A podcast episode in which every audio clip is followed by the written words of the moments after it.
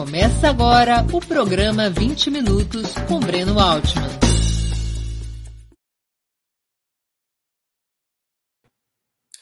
Bom dia! Hoje é 9 de junho de 2021.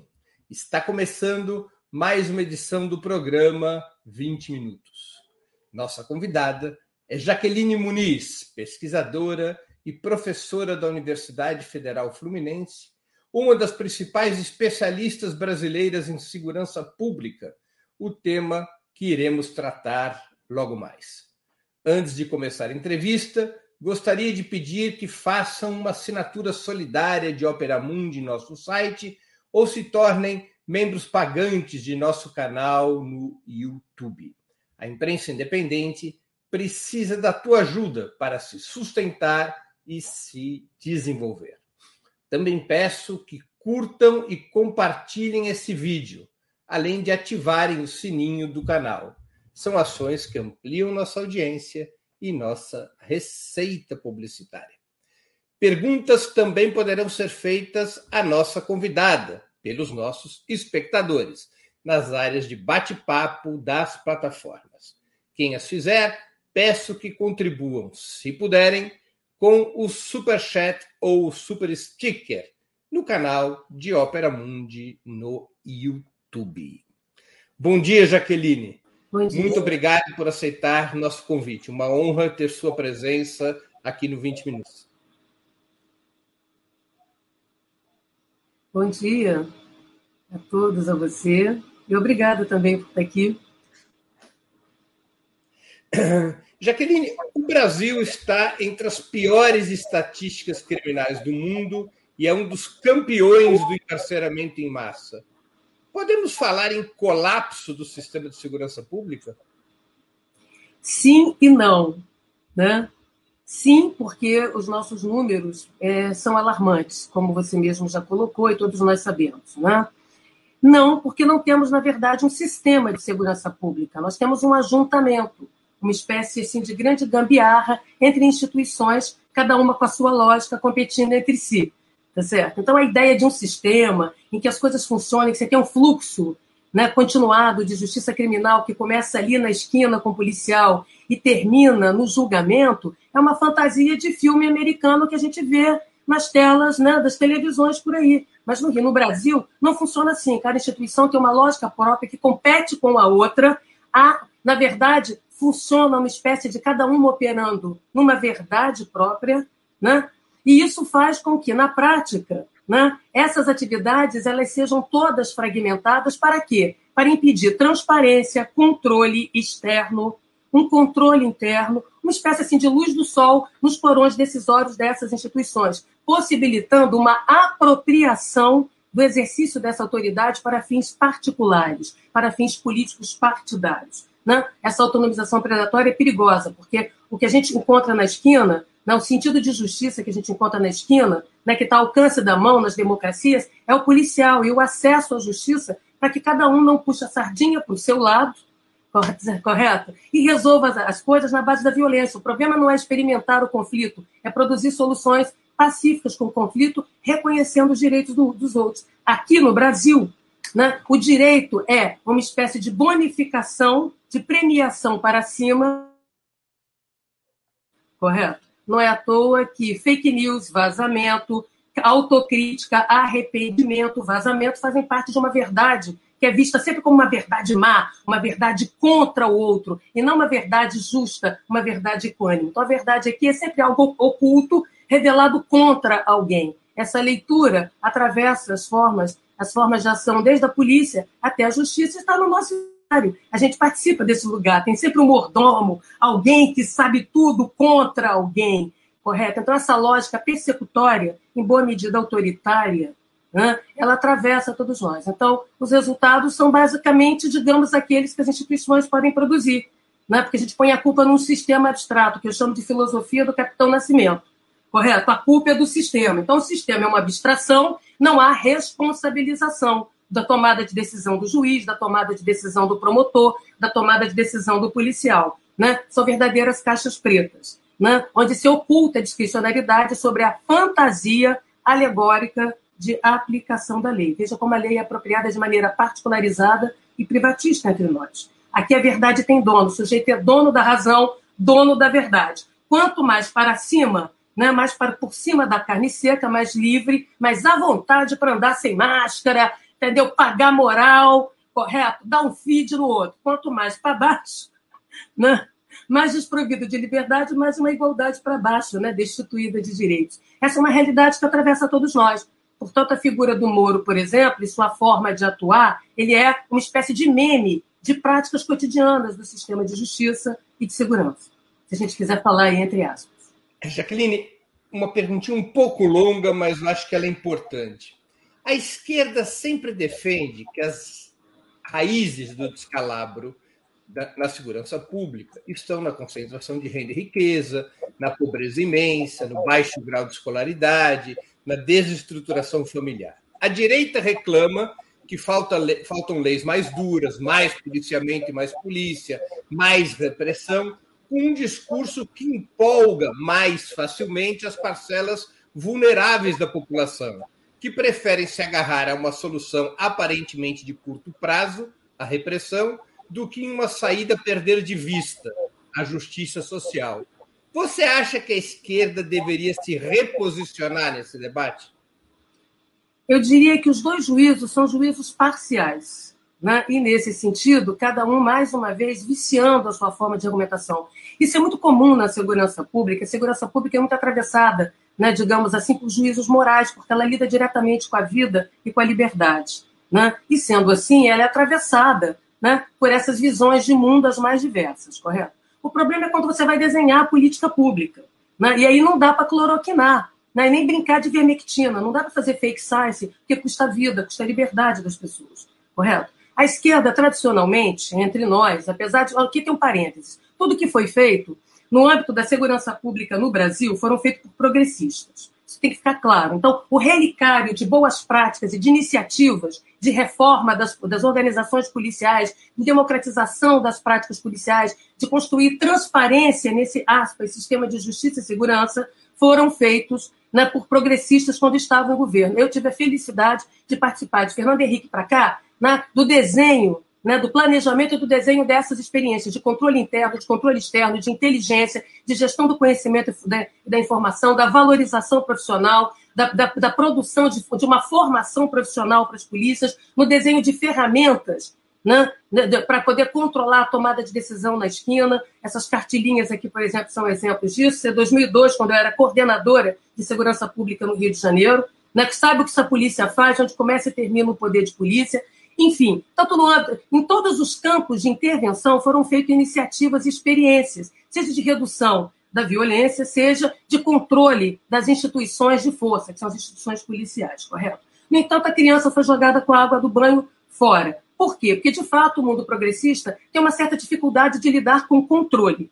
Correto? Controle de fluxos, controle de população, seja migração, seja refúgio, correto? Seja a administração de fluxos em sociedades de larga escala, livre e plurais, que é que nós vivemos. E segurança é isso. O que é segurança? A gente, então, como a gente tem medo de falar do controle, sobretudo os progressistas, que quer dizer, em alguma medida, restrição de liberdades, né? Invasividade sobre direitos, é quando a gente está falando controle, a gente está falando exatamente isso. Se você não controla a dimensão coercitiva, por exemplo, o poder de polícia, você não controla nada. Não adianta pôr papel de bala, não adianta invernizar com esmalte ultrapassado, porque você tem que controlar. É capa... Por isso é que hoje que eu insisto que o grande problema do Brasil são dois: ingovernabilidade dos meios combatentes, Forças Armadas, e ingovernabilidade dos meios de força. E é intencional que seja assim não é falta de conhecimento, de competência, de capacidade dentro das instituições, na sociedade civil, na universidade e na qualidade política de nossos políticos. É uma decisão de que os meios de força sigam como indigentes e indulgentes né, os seus mandatos como um cheque em branco, uma procuração em aberto para cada um preencher como quer. Porque segurança pública, por exemplo, que lida com o imediato do nosso medo, com o imediato, com a incerteza do aqui e agora, ela faz o oponente perder a eleição. Então, esse vazio, esse limbo normativo procedimental, ele serve para você preencher nos gabinetes com ar refrigerado, entendeu? Os modos pelos quais você vai atuar contra o seu oponente. O problema é que aqui, na tanto a esquerda quanto a direita, adula onça, entendeu? Põe onça no quintal e adula dando snacks, tá certo? Não se faz isso. Né? Você não pode, não pode ser a faca que define ela mesma a profundidade e intensidade do seu corte. Se o seu vigia é forte demais, vai ficando forte demais, ele senta na sua cadeira, dá um golpe e governa em seu lugar. Correto? Se ele é fraco demais, ele se associa ao primeiro da esquina, tá certo? Né? Uma espada, seja ela combatente, seja ela comedida, quando autonomizada, corta a língua do verbo da política à esquerda, à direita, ao centro, ao lado, tá certo? E rasga a letra da lei. Esse é o problema de se construir governos autônomos policiais que redundam nas milícias. Então, qual é o problema da esquerda, digamos, fazendo um clichê? Né? É não lidar direto com, com a coerção. Tudo que polícia faz é coercitivo. Não existe a ideia de. A, a prevenção de polícia não existe em si. Ela é, ela é, um produto acumulado de ações dissuasórias restritivas de liberdade, percebe? Por isso você tem que controlar esse negócio. Se você não controla repressão, você não está controlando nada. Tá certo? Eu não quero policial beijando na boca de cidadão, quero ser um policial atuando como polícia, respeitando a cidadania, traduzindo não, que são os direitos humanos, né, os, os direitos constitucionais, em procedimentalização ali na esquina, em, em decisões táticas, em, em armamentos adequados para fazer valer os direitos humanos. É disso que se trata. E é aqui que fica um vazio, todo mundo batendo cabeça, entendeu? Cortando o pulso junto, chorando a cada tragédia, quando é preciso ter liderança política, quando é preciso ter clareza. É por isso que eu digo que não se adula onça. Você, né, você não põe onça para cuidar do seu quintal, você põe polícia. Você não pode permitir essa autonomização, adular, brincar de animador de auditório, entendeu? Biruta de posto de gasolina, você tem que comandar. Muito do que os, os governantes fazem, eles são comandantes em chefe, eles ficam adulando onça. Correto? Isso é na contramão das democracias, a gente assistiu isso. Então, aqui nós temos uma dificuldade de lidar. Então, a gente vai pondo camada, igual cebola. Né? Então, o que é segurança? Segurança é mobilidade socioespacial em sociedades de larga escala e redução da desigualdade para equivalência em direitos. São essas duas coisas juntas. Agora, não é aparelhar os direitos sociais, que é o que a gente assiste aqui. Né? Vamos dar cultura, vamos dar educação para reduzir o crime. Falta cultura, falta educação, falta civilidade. É sempre uma definição da periferia pela falta, uma definição tutelar, elitista, que oculta. Né? E se você coloca o social, a cultura, a educação e todos os outros direitos essenciais debaixo do guarda-chuva da segurança, das razões de segurança, você acabou de reintroduzir a desigualdade. Você acabou de criar uma cidadania como programa de milhagens, correto? O sujeito, a cada cerca social que ele tem que vencer, ele tem que mostrar o carnete dele para ter direito, correto? Então, isso não se faz. Programas de redução de violência, direitos universais, eles são fundamentais, mas não podem estar a serviço de razões restritivas de liberdade. Tá certo? E aqui se faz isso porque se foge do problema. Aqui você agrada, você tenta cooptar indivíduos, profissionais, mas esquece que tem uma instituição policial e uma corporação, as quais você precisa controlar. Tá certo? Uma polícia como a do Rio de Janeiro são 47 mil pessoas, a PM. A de São Paulo são 100, 100, 100 mil. Não dá para brincar de animador de auditório. Não dá para improvisar numa organização de larga escala como essa, porque custam vidas. Tanto vidas policiais, que são verdadeiros zumbis de patrulhamento, mortos vivos de policiamento, tem duas carteiras, aí da polícia, entendeu? E o atestado de óbito mais cedo ou mais tarde vai chegar, e do lado de cá um aparelhamento. Então, nós temos que romper com esse discurso de tentar esticar o social, porque quando você coloca o social debaixo da, das razões restritivas de segurança, você acabou de ampliar o poder de polícia no Brasil, que é de 1966, não regulamentado, que é um pode tudo contra a cidadania. Então, é uma maneira de você fugir do assunto, entendeu? Você passar pano. Isso é a, a, a esquerda. A direita, ao contrário, ela detesta a segurança pública, odeia organizações policiais, abomina forças armadas, porque elas não querem institucionalidade, elas querem um Estado ínfimo, elas querem um agente da lei pelado, nu, com a arma no bolso, de modo que ele fique vulnerável a toda sorte de cooptação. Tá certo? Então interessa a polícia fraca para fortes, polícia forte para fracos, isso é a direita, né? abominando qualquer institucionalidade. Por isso não se fala de controle institucional, não se fala de profissionalização, não se fala de institucionalidade, não se define os protocolos de uso da força. Né? É um bando de manés, é um bando de garnizé com peito de pombo fazendo cara feia, achando que é galo de briga, mas não é. Então os argumentos de direita são argumentos que têm um apelo. Né? Por que, que tem um apelo? Porque propõem uma solução no imediato. E toda solução no imediato é uma solução sem mediação, é uma solução imediata, é uma solução autoritária, né, pautada numa repressão burra, porque não há estoque de repressão. Isso é uma coisa que as pessoas precisam entender. Quando você faz uma operação como a do Jacarezinho, gasta 200 fulanos, você teve que empenhar 800 para ter garantia de pronta resposta. Tá certo? É uma matemática aí. Né? Então, se você faz uma repressão burra, sem foco, descoordenada, você acabou de gerar a escassez da própria repressão que o sujeito acha lindo. Entendeu? Polícia não tem estoque, polícia é pronto emprego. Polícia é 24 horas, não é prontidão militar. Ela pode ter um desenho militar, mas o emprego dela, a natureza de sua ação é, por excelência, civil e política, porque ela administra conflitos, vontades e interesses em oposição. Olha, olha a diferença. Então, a, a direita não está interessada em construir sistema, ao contrário. Aqui no Brasil, esses resultados dão certo, porque o medo é péssimo conselheiro. Faz a gente abrir mão das garantias individuais e coletivas em favor do fortão da esquina, aquele primão forte que te defende, o miliciano, gente boa, o traficante, sangue bom, correto? Então, quanto mais medo, a insegurança é um projeto de poder que dá certo. Tá certo? Porque faz todo mundo abrir mão aqui das suas garantias individuais e coletivas em favor da vida, gerando escassez de direito escassez de futuro. Então, por enquanto, o discurso de, de, da direita, ele aparelhando o medo legítimo, ele produz resultados, porque o que está em jogo não é reduzir a violência, é multiplicar publicitariamente o tiro, porrada e bomba. A guerra contra o crime é publicitária. Tem 35 anos, não produz derrota nem vitória, não é capaz de demonstrar saldos né, do ponto de vista da doutrina da guerra ou da doutrina da polícia, então ela é um marketing do terror bem sucedido. Né? Certo? Por quê? Porque cada morte tem um palanque eleitoral. Né? pode. Você, diante do medo, não, o que, que o medo agravado, o medo coletivo produz? A impossibilidade de reação, sabota a coesão social, a cooperação, a solidariedade, introduzindo um egoísmo também predatório do farinha pouca, meu perão primeiro, defender primeiro a minha vida. E fico vendo inimigo para tudo quanto é lado, entendeu? É gosto, né? Você, tem o demônio gerindo, eu fico vendo o diabo a cada esquina. E aí todos os meus preconceitos, eu vou começando a subir muralhas contra o outro. Então, isso interessa.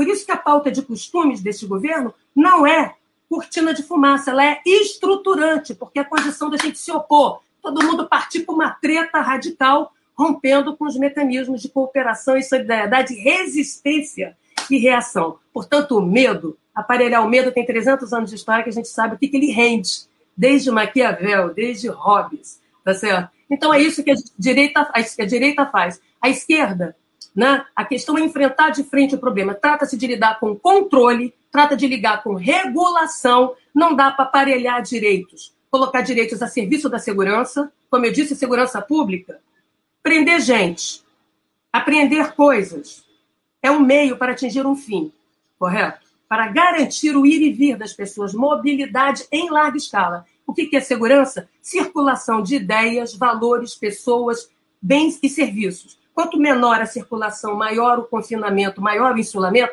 menos segurança, maior o medo.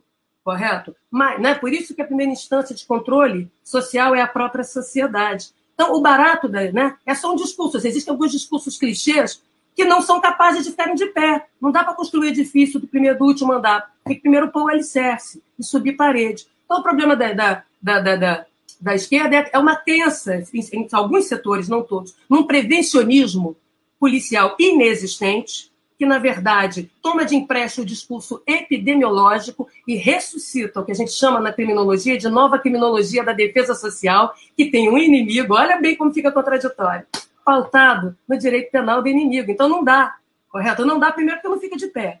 Segundo, que as políticas sociais universais focalizadas para a redução da violência, elas têm uma temporalidade mais estendida, mas o medo é imediato. Eu não dá para eu querer ser assaltada daqui a alguns meses, quando um governo, gente boa, entrar no poder. Não dá para eu querer ser estuprada no momento em que está certo. Segurança é o aqui agora do seu medo, é o aqui agora da sua insegurança, é o aqui agora do seu risco. E é essa tomada de decisão em tempo real que implica né, dimensões de controle, como foi na casa das passeatas e tudo mais. A passeata tem 15 dias. Quer dizer que o sujeito não quer saber o planejamento de sua polícia? Não vai pôr o corpo de bombeiros? Quer dizer que uma, uma passeata com 20, 30 mil fulanos, até menos, não se compara a 800 mil de um galo da madrugada, que eu já pulei. Entendeu? Eu conheço de perto a polícia de Pernambuco, dei aula lá, ajudei a montar um plano. Deixa eu deixa eu te colocar algumas questões que eu acho que são importantes nesse debate. Eu gostaria de conhecer a tua opinião. Há setores de esquerda no Brasil e no mundo que defendem a legalização das drogas como uma política essencial para substituir segurança por saúde pública, bloquear o encarceramento em massa e esvaziar as receitas, tanto do crime organizado quanto da corrupção policial. Você concorda com essa posição? É absolutamente pertinente, correto? Né? É absolutamente pertinente. Então, primeiro que é uma decisão soberana dos sujeitos a que eles vão usar. Uma coisa que a gente que os estudos mostram, né, no mundo inteiro e no Brasil também, né, é que o uso, né, por exemplo, qual a diferença? Vamos brincar aqui. Qual a diferença de uma drogaria para uma boca de fumo? Ambas vendem drogas, uma legalizada e outra não. A não legalizada, digamos assim, tem que comprar, adquirir armas para proteger né, o seu patrimônio, a sua mercadoria. Não dá para pôr a cocaína na Bradesco Seguros, você entendeu? Não dá. Então, você, o seguro é a arma, digamos assim, né? O seguro e a arma e a corrupção.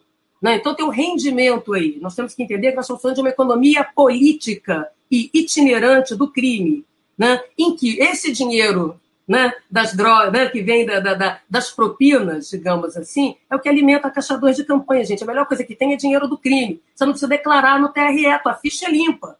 Entendeu? Então a guerra contra o crime é cínica. Primeiro, você não guerreia contra, contra coisas. Segundo, do outro lado, não tem exército. 30 fulanos armados, mesmo com fuzil, ou 40, que já é muito, não controlam um território como o complexo do Alemão, com 75 mil pessoas. Não controlam um território, correto? Como a, a, a Maré, que tem 140 mil pessoas ou 50 mil pessoas no Jacarezinho. Entendeu? Isso é muito maior que o Leblon, quatro vezes o Leblon, entendeu? Isso aqui não é comunidade, não é condomínio do tipo novela da Glória Pérez, que as pessoas ficam fazendo dancinha para lá para cá. Então, por que, que eu estou dizendo isso? Porque tem uma questão de escala.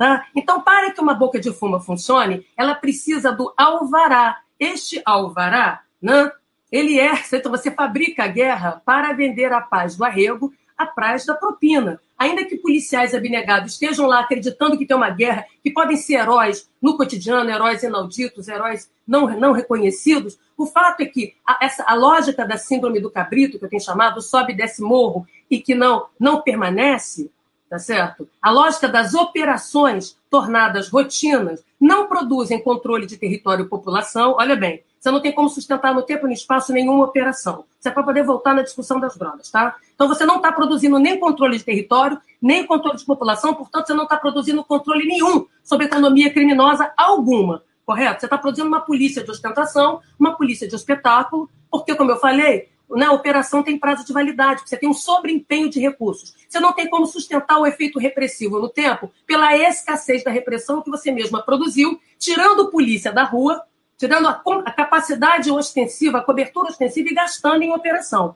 As operações são importantes? São. Elas são indispensáveis? São. 50% dos países né, democráticos têm unidades especiais para operações especiais, porque são os especialistas. São os daulos varelas, vamos falar assim, para entrar naquela situação de incerteza irrestrita, risco irrestrito, e reverter, fazer o relógio andar para trás. É a SWAT dos filmes. É, fazer o cenário, então é baixa zero, não é mundo James Bond, licença para matar. Porque aqui, o barato, como eu disse, é não ter uma política do uso da força, não ter uma doutrina do uso da força que valida a logística de polícia, armamento, meios, que delimitam os modos de atuação, tática à luz dos fins da política. Tá certo? Então, a guerra contra o crime, como eu tenho chamado, é um marketing. Qual é a dimensão para você maximizar o medo? Você precisa de barulho, sons, fúrias, ação, giroflex ligado, uau, uau, uau, todo mundo assustado, cai no chão. Né? E o barulho dos armamentos, armamentos de longo alcance, o barulho você ouve a distância, além do tiro, que pode chegar a 800 metros. Então, essa espetacularização maximiza o medo. Você fica, eu fico aqui da minha janela da Zona Sul assistindo né?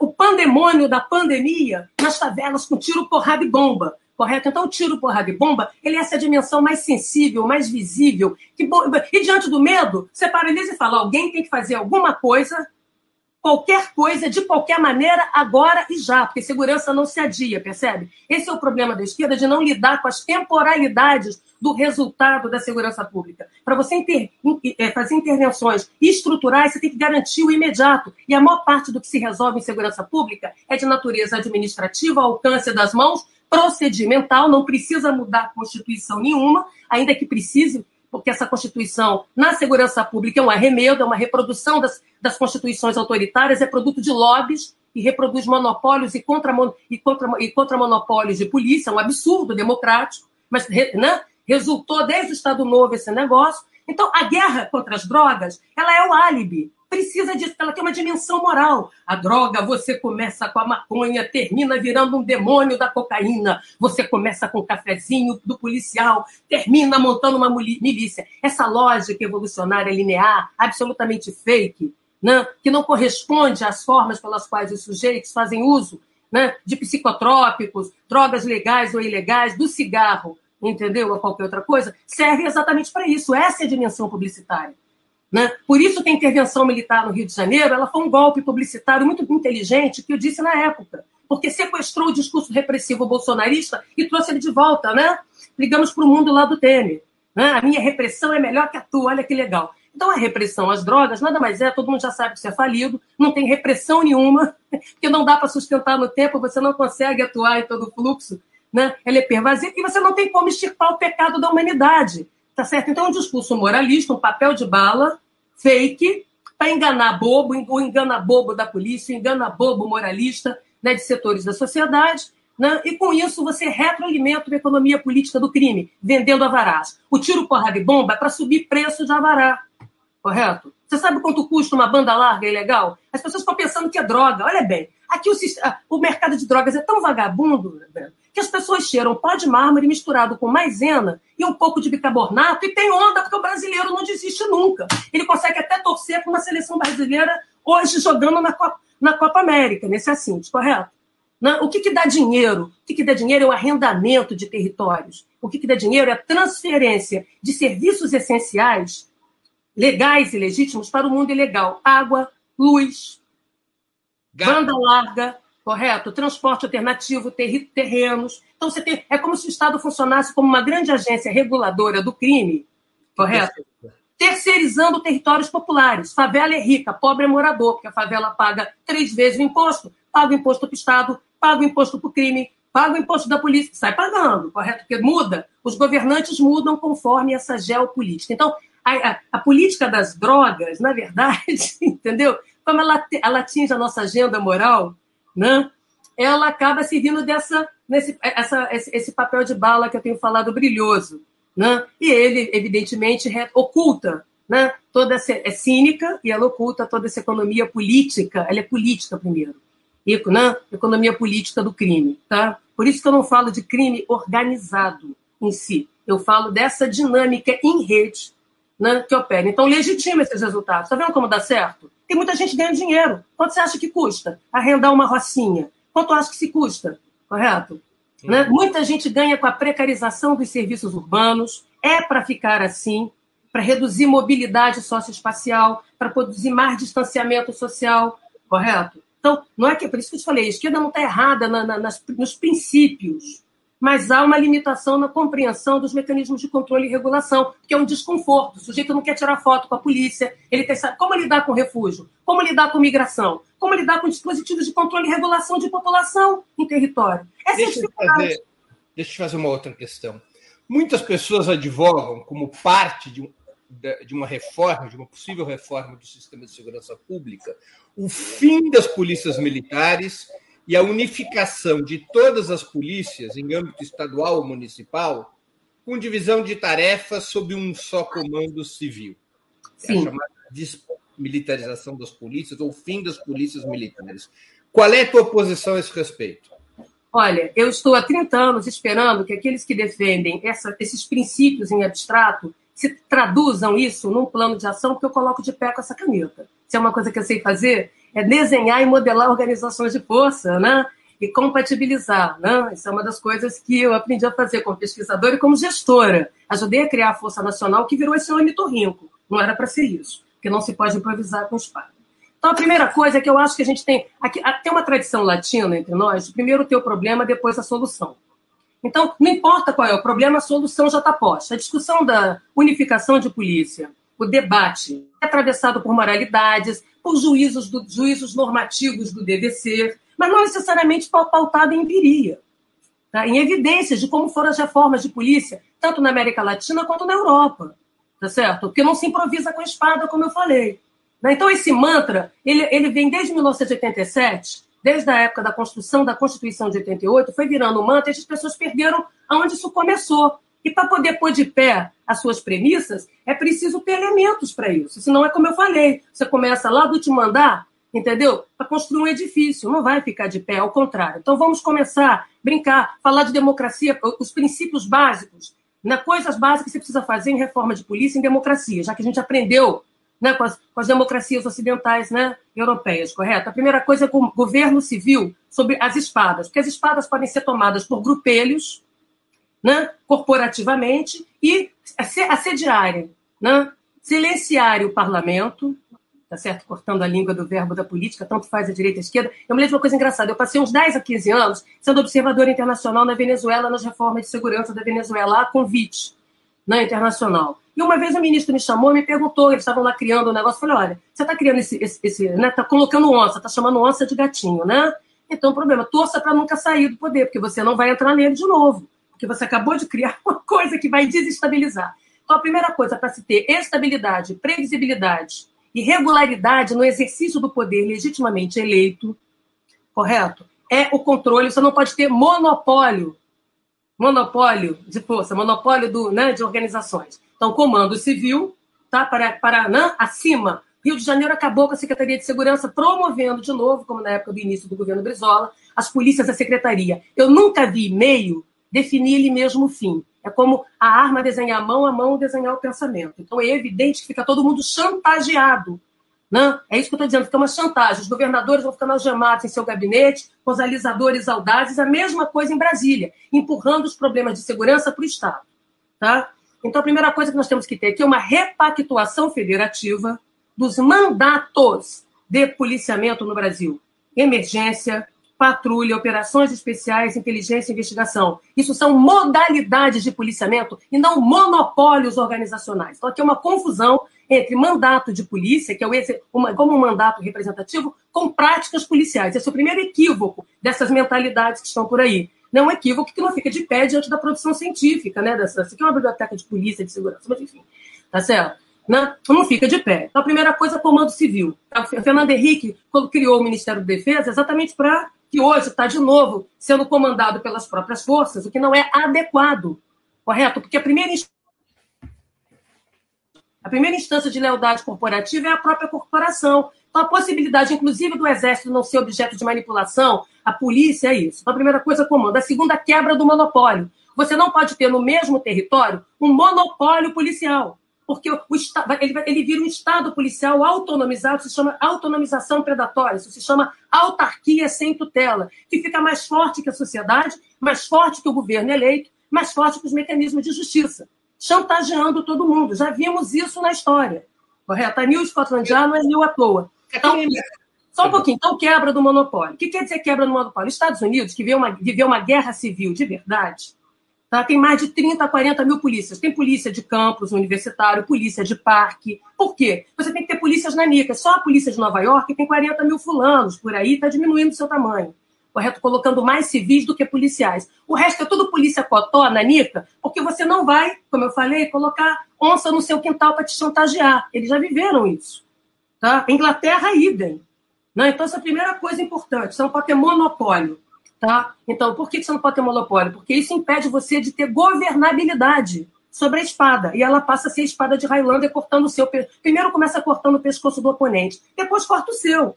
Né? Então, aqui a unificação, vamos brincar com a unificação. Aqui o sujeito fala unificar a partir de premissas falsas, dizendo que a PM não investiga, logo ela é violeta por isso. Na verdade, o projeto da unificação começou como um lobby das, das, do, Conselho, do Conselho de Comandantes Gerais das Polícias Militares em 87, durante os anais da Constituição.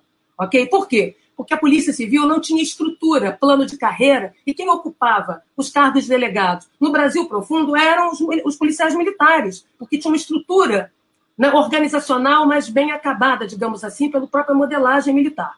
Tá? Correto? Então, interessava naquele momento, maior orçamento, maior tudo, incorporar.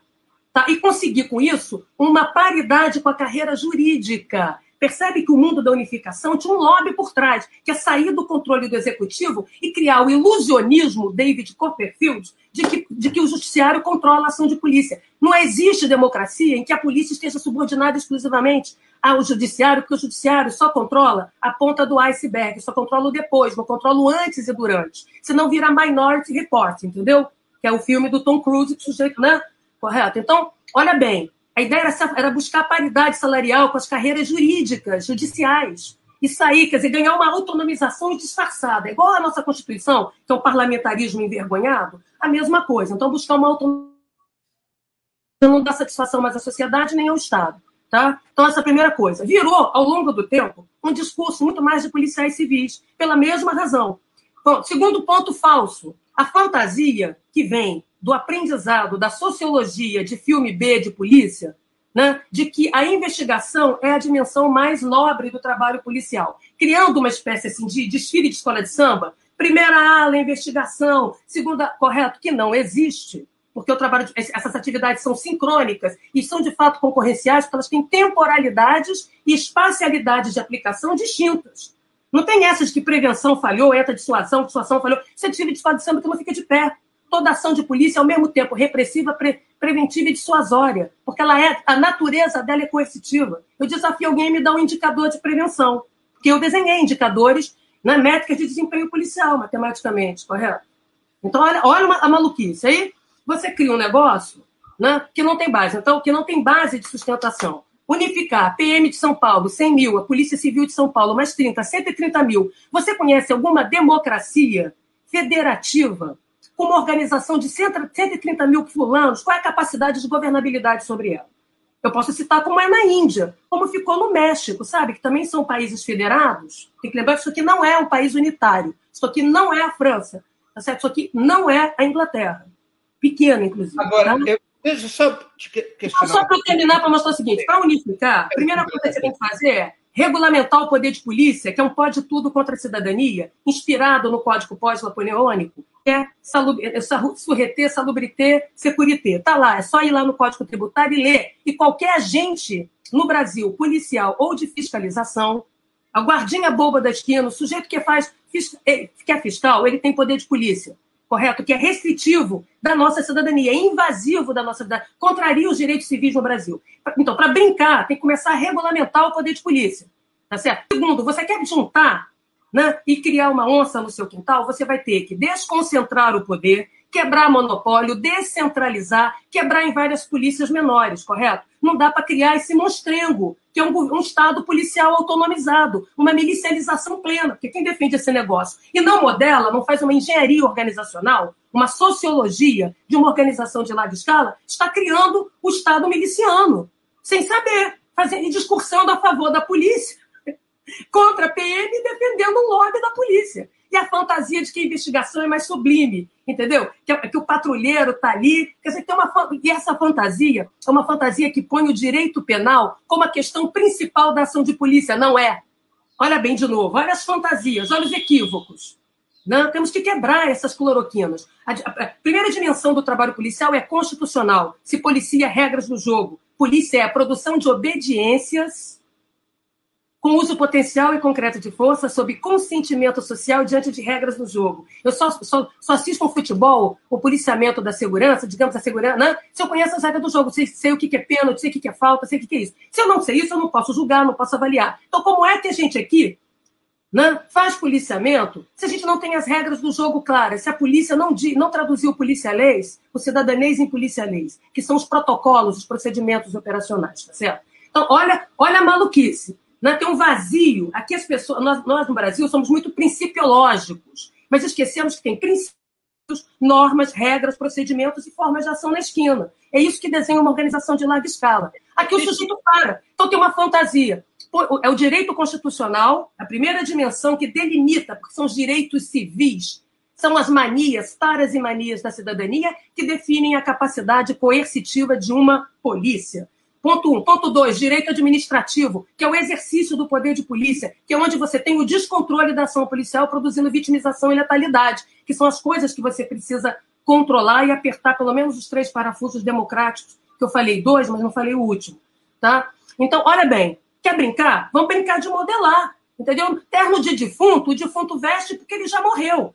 Correto? Então, o sujeito está passando um cheque em branco, ampliando um mandato desregulamentado, reproduzindo monopólios na contramão da democracia do que aprendemos, correto? Numa estrutura de direito desigual, inquisitorial, sem mecanismos de transparência, accountability responsabilização, correto? Então, está improvisando, vai ficar bem no palanque, mas nunca vai sair, vai pôr de pé, porque não tem uma proposta concreta tá certo? Para uma arquitetura organizacional para pôr de pé. Tem que lembrar que o modelo da PM é uma porcaria, o modelo da civil é uma porcaria, os dois são por, por razões diferentes. O da PM é ruim porque sofre de verticalização profunda, né? sabotando a cadeia de comando e controle né? e, a, e o controle da tomada de decisão policial. Correto? É disso que se está. Discricionalidade policial é autonomia decisória, a sociedade tem que definir uma medida de autonomia decisória para a polícia, tá certo? Essa liberdade decisória, qual vai ser, quem decide essa sociedade.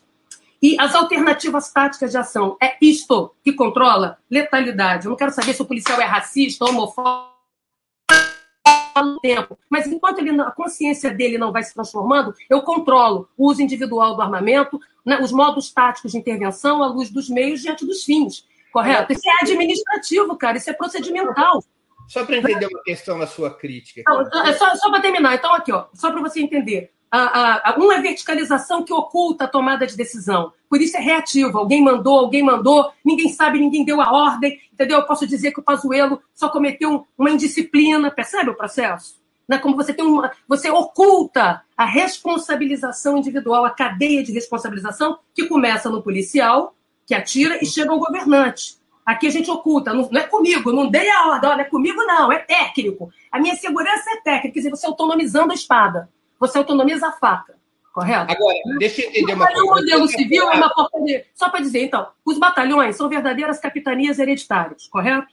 Numa estrutura feudal. E as delegacias são vaticanos dentro de Roma, sofrem de horizontalização excessiva, de uma total autonomização, impossibilitando o controle da ação policial. Agora, a, a, investigação ninguém sabe. Eu duvido que vocês consigam me dizer, a olhos nus, o que é uma investigação, o que é um trabalho de inteligência. Porque aqui no Brasil, quando o sujeito não entende porcaria nenhuma de segurança, ele fala duas coisas: falta preparo e falta inteligência. Você já fica sabendo que é um blefe. Deixa eu só esclarecer uma questão, então, aqui. Você é favorável ao comando civil sobre as polícias? Você é favorável Sim. a uma remodelagem organizacional para controle. Organizacional, que multiplique, inclusive, o número de polícias. Para Isso, polícias metropolitanas, Isso, polícias locais. É o monopólio, o monopólio Isso. corporativo. Agora, você, você, embora seja contra a pura e simples unificação da polícia militar com a polícia civil, você é, identifica no, na corporação da polícia militar inclusive pela sua herança ditatorial, um problema a ser resolvido. Ah, sim, então vamos nós, claro. Então aí que está a questão. Eu não sou contra a unificação, eu estou dizendo que o discurso que é feito não fica de pé, é cloroquinado. Não tem evidência, não tem ferramenta, e por isso há 30 anos é um mantra, desde 1988. Todo mundo fala disso. Uma solução mágica é a busca do santo graal, da espada de Excalibur. Eu não trabalho com isso. A pessoa quer unificar, a sociedade quer unificar, é soberana, correto? Eu ponho de pé. mas eu pego um avião na esquina para exigir. Porque se o poder de polícia já é desregulamentado, se não tem uma repactuação federativa cinco, das cinco modalidades básicas de organização de um meio de força, vamos começar pelo mais sensível, né? emergência, operações especiais, patrulha, investigação intel. Qualquer inteligência, qualquer organização de força policial demanda, de forma articulada, essas, esses empregos policiais, digamos assim. Para isso, você não pode improvisar com uma organização de 100 mil pessoas, de 40 mil. O modelo gerencial que se tem oculta discricionariedade, oculta tomada de decisão. Aqui a gente fica contando produto, corpos e coisas. Mas em polícia não se controla produto como se fosse fábrica, não é controle de capatazia, né, de capataz, não é controle a moda Chaplin, né, apertando na linha de produção. Você controla o processo, como o resultado se produziu, porque eu posso fabricar falsas apreensões, eu posso transformar todos os mortos em suspeitos, que é o que acontece, porque eu não controlo uma coisa chamada uso do armamento. Você sabia que não há controle logístico? Que o controle logístico é a moda Pazuello? Não há controle individual do emprego do armamento? Você, vocês aqui não sabem qual é o nível de excelência de cada policial, o padrão de tiro, por modalidade de armamento e modalidade de tiro defensivo. Correto? A mão treme. Quer dizer, se o indivíduo, o estado da arte dele é usado uso potencial e concreto de força. Uso potencial né, e concreto de força envolve, por exemplo, os armamentos menos letais. Aqui o sujeito reproduz um manual. Não há padrão tático, não há disciplina tática de atuação. Com isso, a, a DPF no Rio de Janeiro só reduziu as mortes porque a gente foi lá e apertou o que é central em polícia. Polícia é uso da força. Então eu controlo o uso da força. Todo o resto é papel de bala. Ele pode cantar comigo uma música da Zélia Dum, que eu vou ficar super feliz. Mas eu quero que ele não trema a mão, que eu espero que um, um, um, cirurgião não trema a mão ao me cortar e que um açougueiro também não trema a mão ao estragar a minha picanha, sabe? Todos lidam com corte, mas com finalidades distintas. Então, o problema não é ser contra a favor, é pôr de pé. Né? Correto? Eu, como gestora pública e pesquisadora, estou dizendo o que você está dizendo, é um delírio. É a mesma coisa que dizer que a polícia mata muito e morre muito. Entendeu? É uma frase sintética que eu entendo que ela é um jargão, mas ela é ocultadora de como isso funciona. A primeira pesquisa desse negócio no país eu fiz em 1997, quebrando esses tabus. Correto? Então, você quer controlar a letalidade e vitimização policial? Não é com esse tipo de discurso. Então, o problema da unificação é que, para você unificar, você tem que desconcentrar poder, descentralizar, reduzir o tamanho, correto? Porque não, organizações de larga, porque isso é uma coisa importante que as pessoas precisam entender. A tomada de decisão em polícia é individual, não é como tropa.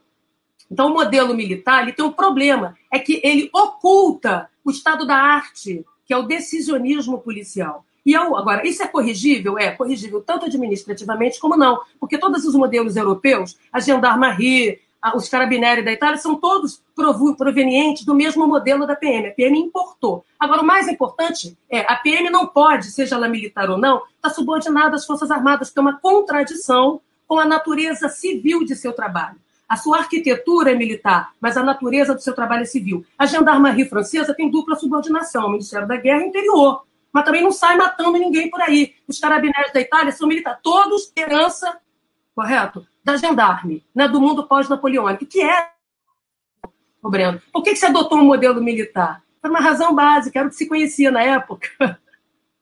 De gestão de gente de larga escala com arma na mão para produzir disciplina, para não ter abuso de autoridade e desacato de autoridade. Né? Mas isso oculta a tomada de decisão, que é o estado da arte da ação de polícia. Agora, em uma das propostas. O brasileiro, em 76, não teria havido também o objetivo da ditadura em reforçar sua capacidade repressiva nos estados? Ah, olha, olha passou-se para a PM. Engraçado que a PM, até a última reforma de polícia no Brasil, Breno, foi em 1968, no auge da ditadura. Então, esse modelo que a gente tem não é bem um modelo. Essa reorganização das forças tá, que nós temos hoje é herança ainda de uma né, do desenho militar, tá certo? De um governo militar, em 1968. Então, subordinar Subordinar a polícia militar às Forças Armadas vem desde o Estado Novo. Na verdade, a Constituição de, de, 1900, de 1988 é permite. Ainda quando eram as forças públicas, né? Isso, é. Então, olha bem, então Força Auxiliar e Reserva já vem desde o Estado Novo, ok? Porque o monopólio. Aqui, só na redemocratização, com, com o retorno ao voto direto, né, é que os governadores voltaram a ter o comando da polícia. Então, pela primeira vez no Rio de Janeiro, foi com Brizola que um negro, chamado Nazaré Cerqueira, assume o topo de, da, da, polícia militar e faz a grande reforma de polícia que o Rio de Janeiro já assistiu. Né? Como, até então era comandado por, por major, mais de, cento, mais de 130 anos comandados por, né, como um arrimo, que ninguém sabe o que é força auxiliar e reserva, correto? Né? porque são doutrinas completamente contraditórias, a doutrina de polícia com a doutrina da guerra. Por isso as GLOs, que virou uma espécie de band-aid, virou uma espécie de uberização de, de, do exército fazendo bico na rua, é um problema quando ela é aplicada rotineiramente desde Fernando Henrique, todos os presidentes, Dilma, Lula, todo mundo brincou de GLO, tirando para tirar exército da porta do Planalto, entendeu? Em vez de desenhar uma política de defesa substantiva. Né? Ou uma política nacional de segurança substantiva, em que o Exército tem um papel, as Forças Armadas têm um papel. Tá? Então, olha como esse embrólio está a serviço, o sujeito quer afastar o problema da segurança e da, e da defesa perto de si. Né? E com isso, ele, ele cria uma, uma, um mundo fake do técnico. Olha, que vamos deixar que os técnicos falem. É como se você quisesse que a faca, ela própria, definisse a finalidade de seu corte. Isso é um delírio. Então, não pode ter monopólio, correto? Não pode da discricionariedade e esses dois modelos ocultam. Na, o modelo militar, ele permanece das polícias militares no Brasil e do Exército foi uma missão francesa, um exército que perdeu a guerra, um exército aristocrático com um modelo organizacional aristocrático em que generais fumavam charuto e tentavam suicídio porque não conseguiam comandar suas tropas. Correto? Então, isso vem aqui no início de 1910, 1907. De lá para cá, pouca coisa em termos estruturais se alterou. Em 68, você entrega para a polícia atividades de, atividades de perseguição política, que já tinham também na época do Estado Novo com a Polícia Civil. Tem que lembrar que... de repressão. É, mas a tortura acontecia era nas delegacias, sabe? Né? Na época do Estado Novo e depois, né? o, o DOPS tinha na mão as delegacias do país inteiro, correto? Não, não é à toa que nós aqui no Rio temos a delegacia legal. Uma, uma pergunta é ainda sobre as polícias militares. Você acredita que as polícias militares, da forma como são organizadas hoje, e elas têm um alto grau de, auto, de autonomia, é, elas podem se transformar num braço a serviço do bolsonarismo? Não. O bolsonarismo é uma espécie de estimulante muscular da autoestima policial, uma espécie de anabolizante moral, correto? Que só funciona quando você tem debilidade institucional e ingovernabilidade. Né? Como eu falei, eles detestam institucionalidade, eles querem indivíduos avulsos, correto? Seja o sujeito avulso, né, empresário do seu próprio miserê, que somos nós, precarizados nos nossos vínculos sociais, nos nossos direitos sociais, trabalhistas e civis, que aí fica todo mundo vulnerável, amedrontado, né? todo mundo inseguro. Assim como eles amam policiais inseguros, neuróticos, noiado, entendeu? Cabeça quente, coração aflito, dedo nervoso, né? porque é assim que eles podem cooptar. Né? A gente tem que perder essa ideia de acender vela para golpe e achar que 430 mil policiais seria uma, uma, perver, uma nova coluna prestes pervertida, entendeu? Um bando de zumbis de patrulhamento vagando pela BR-101 gritando tá ok daí. Correto? Por quê? Porque o governante, o governo, primeiro eles são servidores públicos, a maioria deles saiu da periferia, começou a trabalhar com 10, 12 anos de idade, a maioria não branca, portanto de um mundo popular, que fez concurso para a polícia, não é porque tinha uma vocação de origem, mas porque para passar na prova era mais fácil com o tipo de escolaridade e qualidade de ensino que tinha. Né? Então, a primeira coisa, deixar claro que é um bando, né? é um mundo popular e que o Exército e as Forças Armadas, ou melhor, as Forças Armadas e a Polícia têm servido, sobretudo a PM, como, como mecanismo de mobilidade e ascensão social de classes das classes populares. Tem que ficar claro para a gente poder saber que boa parte deles quer uma matrícula. O sujeito quer ser classe média, quer ter as coisas, não está querendo, não tem negócio, quer guerra nenhuma, não quer isso não. Entendeu? Né? Tá certo? Então, a boa parte é isso. Esse é o primeiro troço. O segundo, que o governador é o comandante em chefe das polícias civil e militar, né, segundo as constituições. Por isso que tem aqueles projetos mal escritos, besta, entendeu? De nacionalizar a polícia num país federativo é gargalhante. Eu nunca vi o governador acordar e falar, ah, eu acordei com uma vontade de não ter poder, então eu vou transferir o poder todo para a polícia, também não gosto mais de ter voto. Quer dizer, isso é em delírio. Isso não vai acontecer. Uns projetos muito vagabundos de, de autonomização das polícias lá. Porque aqui no Brasil, ao contrário, Brenda, que se sofre de autonomização predatória e controle de menos. Então, nós temos autonomização demais da Polícia Federal ao Guarda Municipal da Esquina e controle social de menos. Há que pôr luz do sol nos porões decisórios, como eu estou falando. Isso é administrativo e procedimental. Porque a vida não pode esperar, já tem 28 corpos estendidos no jacarezinho, um sujeito sem olho, correto? E essas tragédias são crônicas das tragédias anunciadas por isso. Então, o governador tem a mão dele o Estatuto do Servidor Público,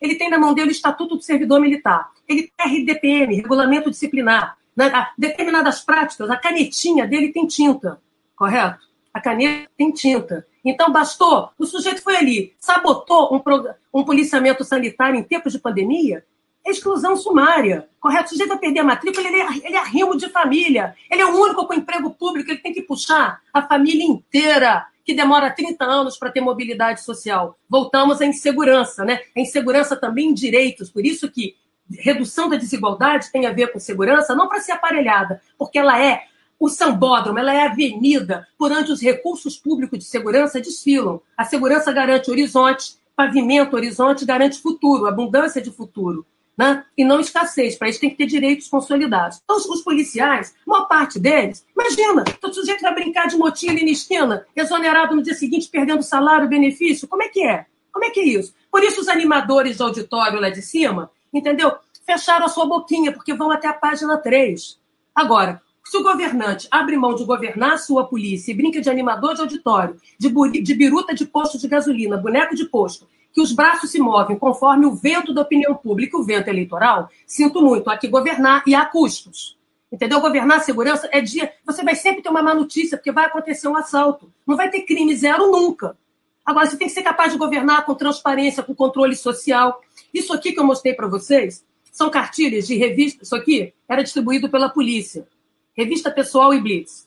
Isso aqui foi desenhado em 2002 com os policiais para resgatar a autoridade do policial na esquina, para reduzir carteirada e mostrar à sociedade onde começa e termina o poder de polícia numa revista corporal e numa parada policial. Ninguém jogava no chão. Isso aqui foi feito né, para os policiais distribuírem, para retomar os parâmetros de ação de polícia com controle social ali na rua. Porque quem controla a polícia é o cidadão. Porque o cidadão ele é o suspeito, ele pode ser o criminoso, ele pode ser a testemunha, pode ser o passante que está observando e a vítima. Então, a primeira instância de controle da ação policial somos nós.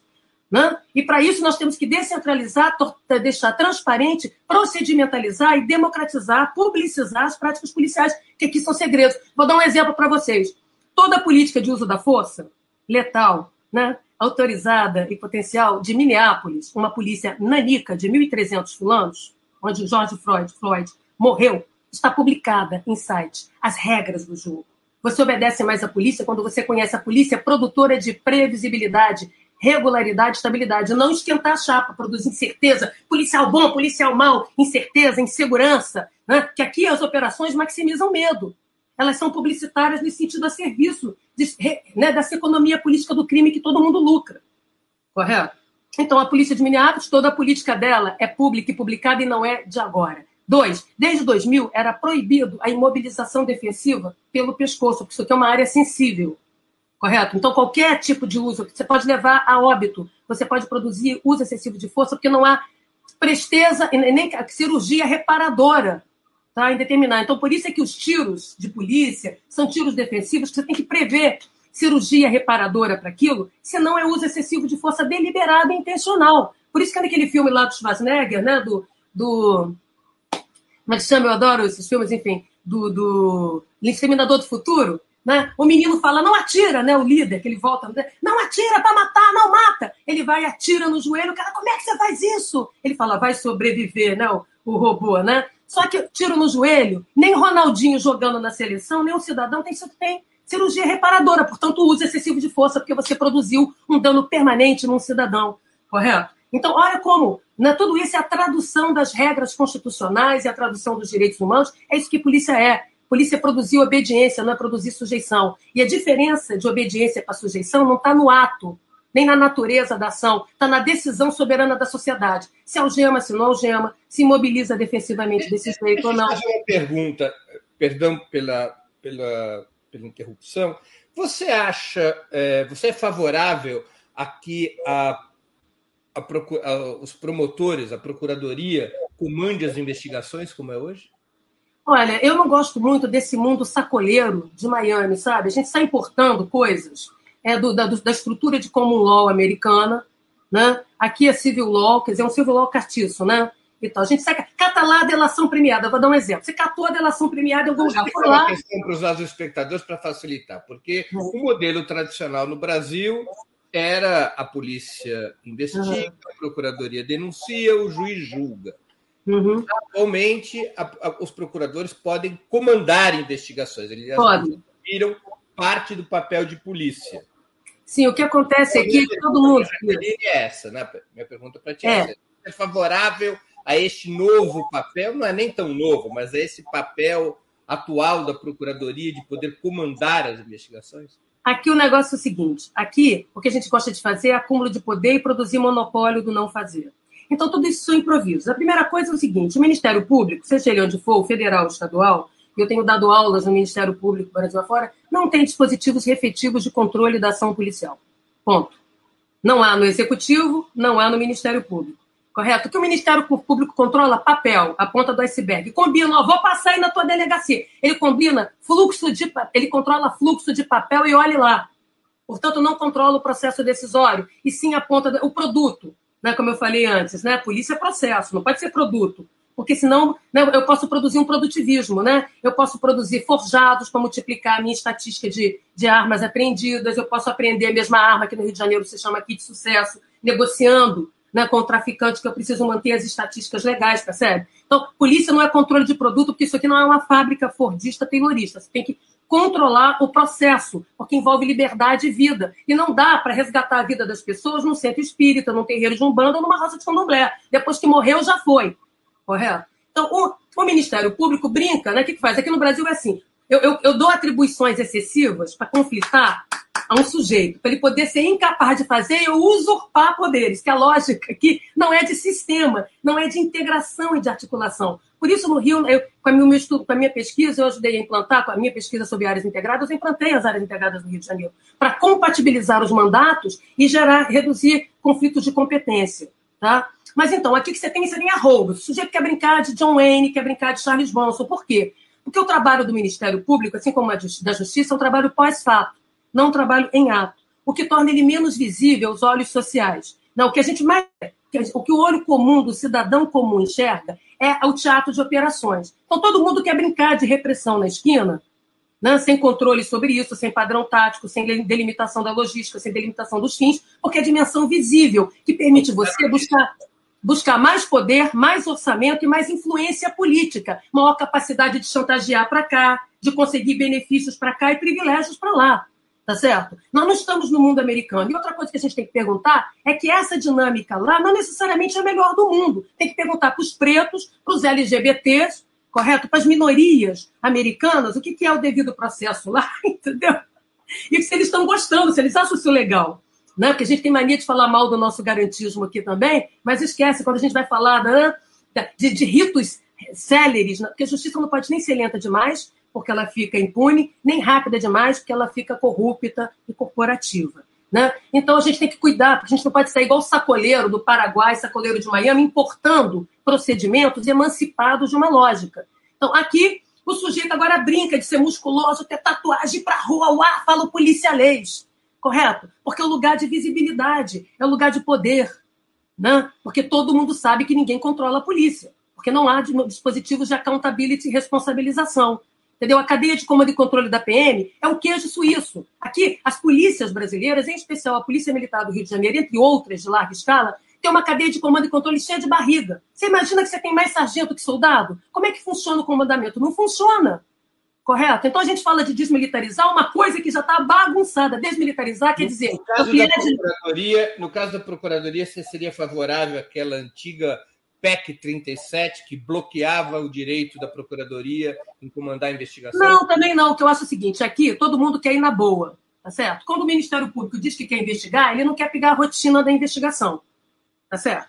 O varejão, né, que é o, é o que impacta a vida do cidadão, tem que reduzir o tempo do processo, tem tudo isso, as temporalidades do fluxo de justiça e segurança pública, justiça criminal e segurança. Né? Porque a concorrência começa hoje, só daqui a 40 anos o sujeito é julgado, não é mesmo? Então, aqui o sujeito quer ir na boa, só vou na boa. O sujeito não quer mais policiar, vamos começar. A polícia não quer fazer o arroz do feijão do policiamento. Quer dizer, a polícia vai abandonando o território, virando polícia de operações, né, acuando a polícia do bem, quer dizer, a polícia que cobre o cotidiano, dando espaço para a polícia dos bens, que é a polícia miliciana. Então, o sujeito não quer policiar, entendeu? Porque é, é, é menor isso, tem menos prestígio. O negócio é fazer operação, tiro porra de bomba, coreografia, polícia ostentação. O Ministério Público Correto? Porque você percebe, a pessoa não quer rotina, ele quer pegar todo o volume de investigação, todo o caso, porque o que a gente vê em filme também cultura cinematográfica para sociologia de cinema, entendeu? Para dar conta de um problema real, crítico. Então, vai pegar o volumão? Não, você já quer pegar o caso de sucesso. Da mesma maneira que, por exemplo, a Polícia Federal não trabalha com todos os casos. A Polícia Federal demora sete meses, dez meses, às vezes um ano, em cima de um caso, porque ela não lida com varejão. Tá certo? Ela vai na boa.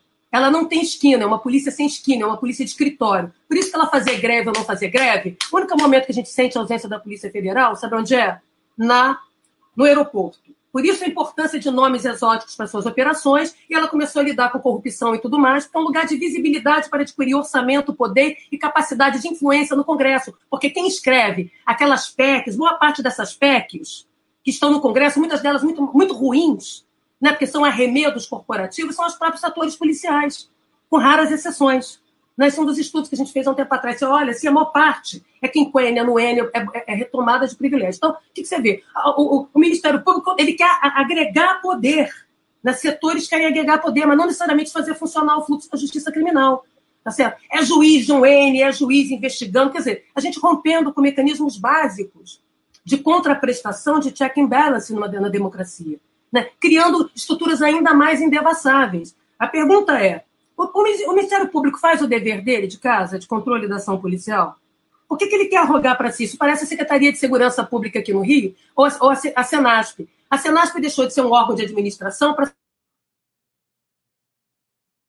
inteligência da polícia não funciona, cria uma inteligência aqui. A investigação da polícia não funciona, crio aqui. Isso tudo é maximização de poder para possibilitar chantagens, negociações de gabinete, mas não servem ao fluxo de justiça criminal, correto? Então eu não posso pegar, é querer definir a orelha, fazer a orelha definir todo o corpo. Então não há problema que, que, que o Ministério Público investigue, não é isso que eu estou dizendo. Mas a ideia emblemática de que isso resolve um problema estrutural que eles não dão conta é gargalhante, é ilusionismo, é enganar a sociedade correto? É, é como dizer unificar, que unificar vai controlar a ação de polícia. Não vai. Polícias unificadas no mundo inteiro têm descontrole de sua ação. Porque para controlar a ação de polícia, você precisa só apertar dois parafusos. O potencial de autonomização e a liberdade decisória. Autonomia decisória. Ponto. É isso, é isso que a DPF fez e derrubou em 30% as mortes no, Brasil, no Rio de Janeiro, percebe? Aí desagrada, porque o sujeito ele está com esse mantra na cabeça e que a gente fica fazendo esses arremedos, criando Frankenstein. O que a gente faz aqui é criar o ornitorrinco. Bico de pato, entendeu? Põe ovo, tem pelo. Por, por, falar em ornitorrinco, deixa eu te fazer aqui uma outra questão. O sistema penitenciário brasileiro é caracterizado por ser um depósito de gente, com superlotação, inexistência de serviços sérios para a ressocialização dos presos, precários sistemas de saúde e educação. O sujeito muitas vezes entra, um, entra como réu condenado por pequenos crimes e sai associado a crimes de maior monta. Está na hora da reforma do sistema penitenciário? Qual que deveria ser o nosso modelo? Nossa, você me pegou. Olha, eu tenho, é, eu fiz pesquisas no sistema prisional, né, no mundo dos presos, etc. Tal, já há um tempo, também uma outra pesquisa sobre gestão prisional, que já faz 20 anos, né?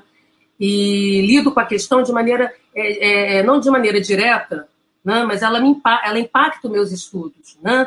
Então, eu não posso falar com a propriedade que colegas que hoje estão trabalhando no sistema prisional, com pesquisas mais atuais que as minhas, eu me sinto um pouco à vontade, né? Parece que eu fico assim meio que fazendo tudologia e eu não me sinto bem. De toda maneira, o que é possível dizer é o seguinte: no caso brasileiro, nós passamos por sucessivas experiências bem-sucedidas de descentralização, de transparência, de controle né, da, da, sociedade sobre a gestão, né, dentro da gestão prisional, né, com os conselhos penitenciários, né, com, com, com agora, as experiências de terceirização elas foram problemáticas. É igual a coisa do, do MP que a gente brincou aqui, como né, o sujeito quer poder, que ele quer agregar poder para ele ter figurinhas para trocar. Né? Mas ele não quer lidar com aquilo, as últimas consequências daquilo, que é bem típico brasileiro, que é você ter o monopólio do poder e o monopólio do não fazer, que com isso você oculta né, os, né, o, o, que você faz e deixa de fazer. Né? Tem que lembrar que o não fazer é tão responsabilizável quanto o fazer. Então, a terceirização aqui, você terceirizava presídios pequenos, né? O Suzano é um negócio de 200 pessoas, aí funcionava. O problema é que você tinha esse acúmulo. Rio de Janeiro criou cidade carcerária, na contramão do que se deseja. Uma cidade carcerária, você tem 30, 40 mil pessoas né, entrando e saindo daquilo ali, daquele queijo suíço, além de uma, né, de uma concentração absurda de presos. Tá certo? Quem viabiliza qualquer perspectiva de segurança, de tratamento, de cumprimento da lei de execução penal brasileira, que é uma lei legal.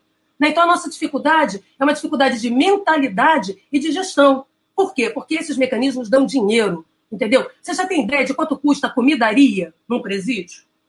Eu, quando era gestora, eu tinha que me virar, porque o Estado devia tudo, eu tinha que manter a água funcionando, eu tinha que manter a comida chegando, senão é rebelião, correto? Eu era essa coordenadora de justiça, segurança e tudo mais. Eu tinha que tomar decisão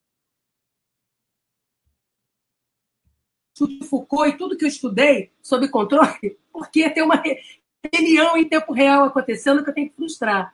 Então, os, o melhor modelo, evidente, os melhores modelos são aqueles que se ajustem à nossa normatividade, ao nosso marco normativo legal, à luz dos nossos direitos constitucionais, correto? E o que nós assistimos é o contrário, né? Todo, ninguém está nem aí com a Covid, com os presos lá dentro, é um confinamento. De... Agora, tem uma fantasia aqui de que prendendo gente você acaba com o crime. Não acaba. Aqui se prende muito, se prende mal. Né? Os escritórios do crime no Rio de Janeiro estão dentro das cadeias, porque os principais líderes né, da, da, da, dos governos criminosos, que eu chamo de governos autônomos ou domínios armados, estão presos.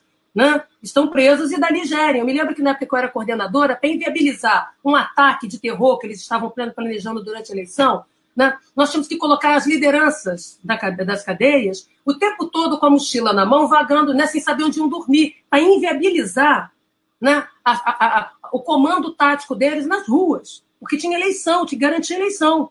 Entendeu? Eu sabia, por exemplo, que tinha uma fuga que ia acontecer. Como é que eu vou frustrar? Depois de né, vasculhar aquela cadeia, todo mundo silenciado, porque as cadeias acabam sendo ocupadas por facções, por grupos, de onde elas surgem, né? correto? O que, eu tinha que fazer? Não, eu tinha que, não tinha como, depois de vasculhar tudo, você não acha. E aí? Entendeu? Você tem que tomar uma decisão. Sabe o que foi a decisão? Pegar reto escavador, reto escavadeira, né? fazer aquele buraco em torno da cadeia, encher de água, para entupir onde quer que houvesse túnel, ia virar lama, então era, seria possível impedir uma fuga em massa e um ataque nas ruas para impedir resultado eleitoral.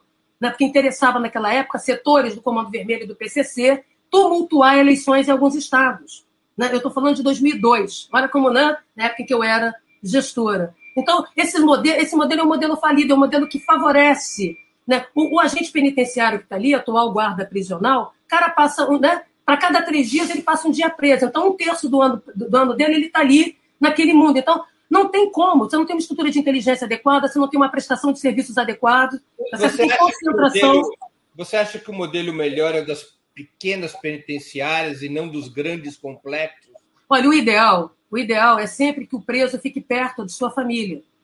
É certo, né? Que você não. Só em situações excepcionais, com presídios federais em que impõe risco Agora, no mais geral, as, as casas de custódia né, poderiam ser municipalizadas, estarem ao alcance para que você tenha prestação de serviços, para que você tenha uma acessibilidade. Agora, aqui a cadeia se tornou uma coisa para dar dinheiro, correto? E acredita-se que os muros são altos. Isso é uma bobagem em tempos de internet, em tempos de celular. Achar que o sujeito está lá dentro. Eu me lembro que coordenando as operações de entrada na cadeia para salvar preso por causa de rebelião, os presos me ligavam, né? Porque eu ficava monitorando as equipes táticas lá, negociando na rebelião, com linha direta.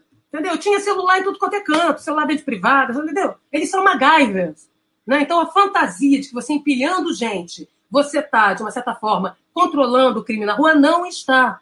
Tá certo? Você está prendendo mal, essa gente, esse pessoal vai sair um dia. Então, unidades menores são unidades mais fáceis de gestão, são descentralizadas, com o controle da sociedade, com a participação dos familiares. É isso que possibilita né, que a gente tenha uma maior. É, que, que os presos possam ter trajetórias após cumprirem as suas penas, correto? Né? Que você tenha processos de ressocialização que de fato funcionem.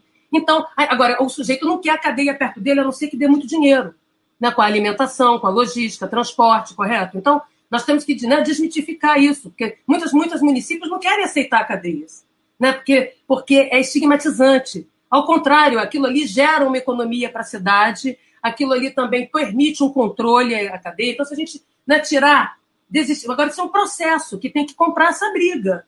Entendeu? A briga da, da, das drogas, da descriminalização, a mudança desse modelo de concentração, aquela cidade carcerária, enriqueceu muita gente. Cidade carcerária. Quando né, tinham religiosos que controlavam, entre, né, alugavam bicicletas, controlavam entradas e saídas. Assim não dá, correto?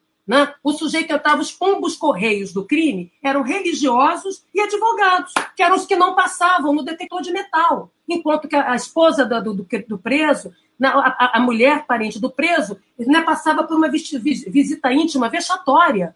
Tá certo? Então, olha bem, nós temos que repensar todo esse modelo, criar de forma descentralizada, agora não da forma que foi feita há um tempo atrás, construindo casas de custódia, que você, eu mesma fiz isso, você pega uma, né, uma colher, enfia na parede, ela vaza do outro lado. Tá certo? Eu não sei se vocês já entraram numa cadeia de segurança máxima. Eu já, porque eu fui gestora e pesquisadora.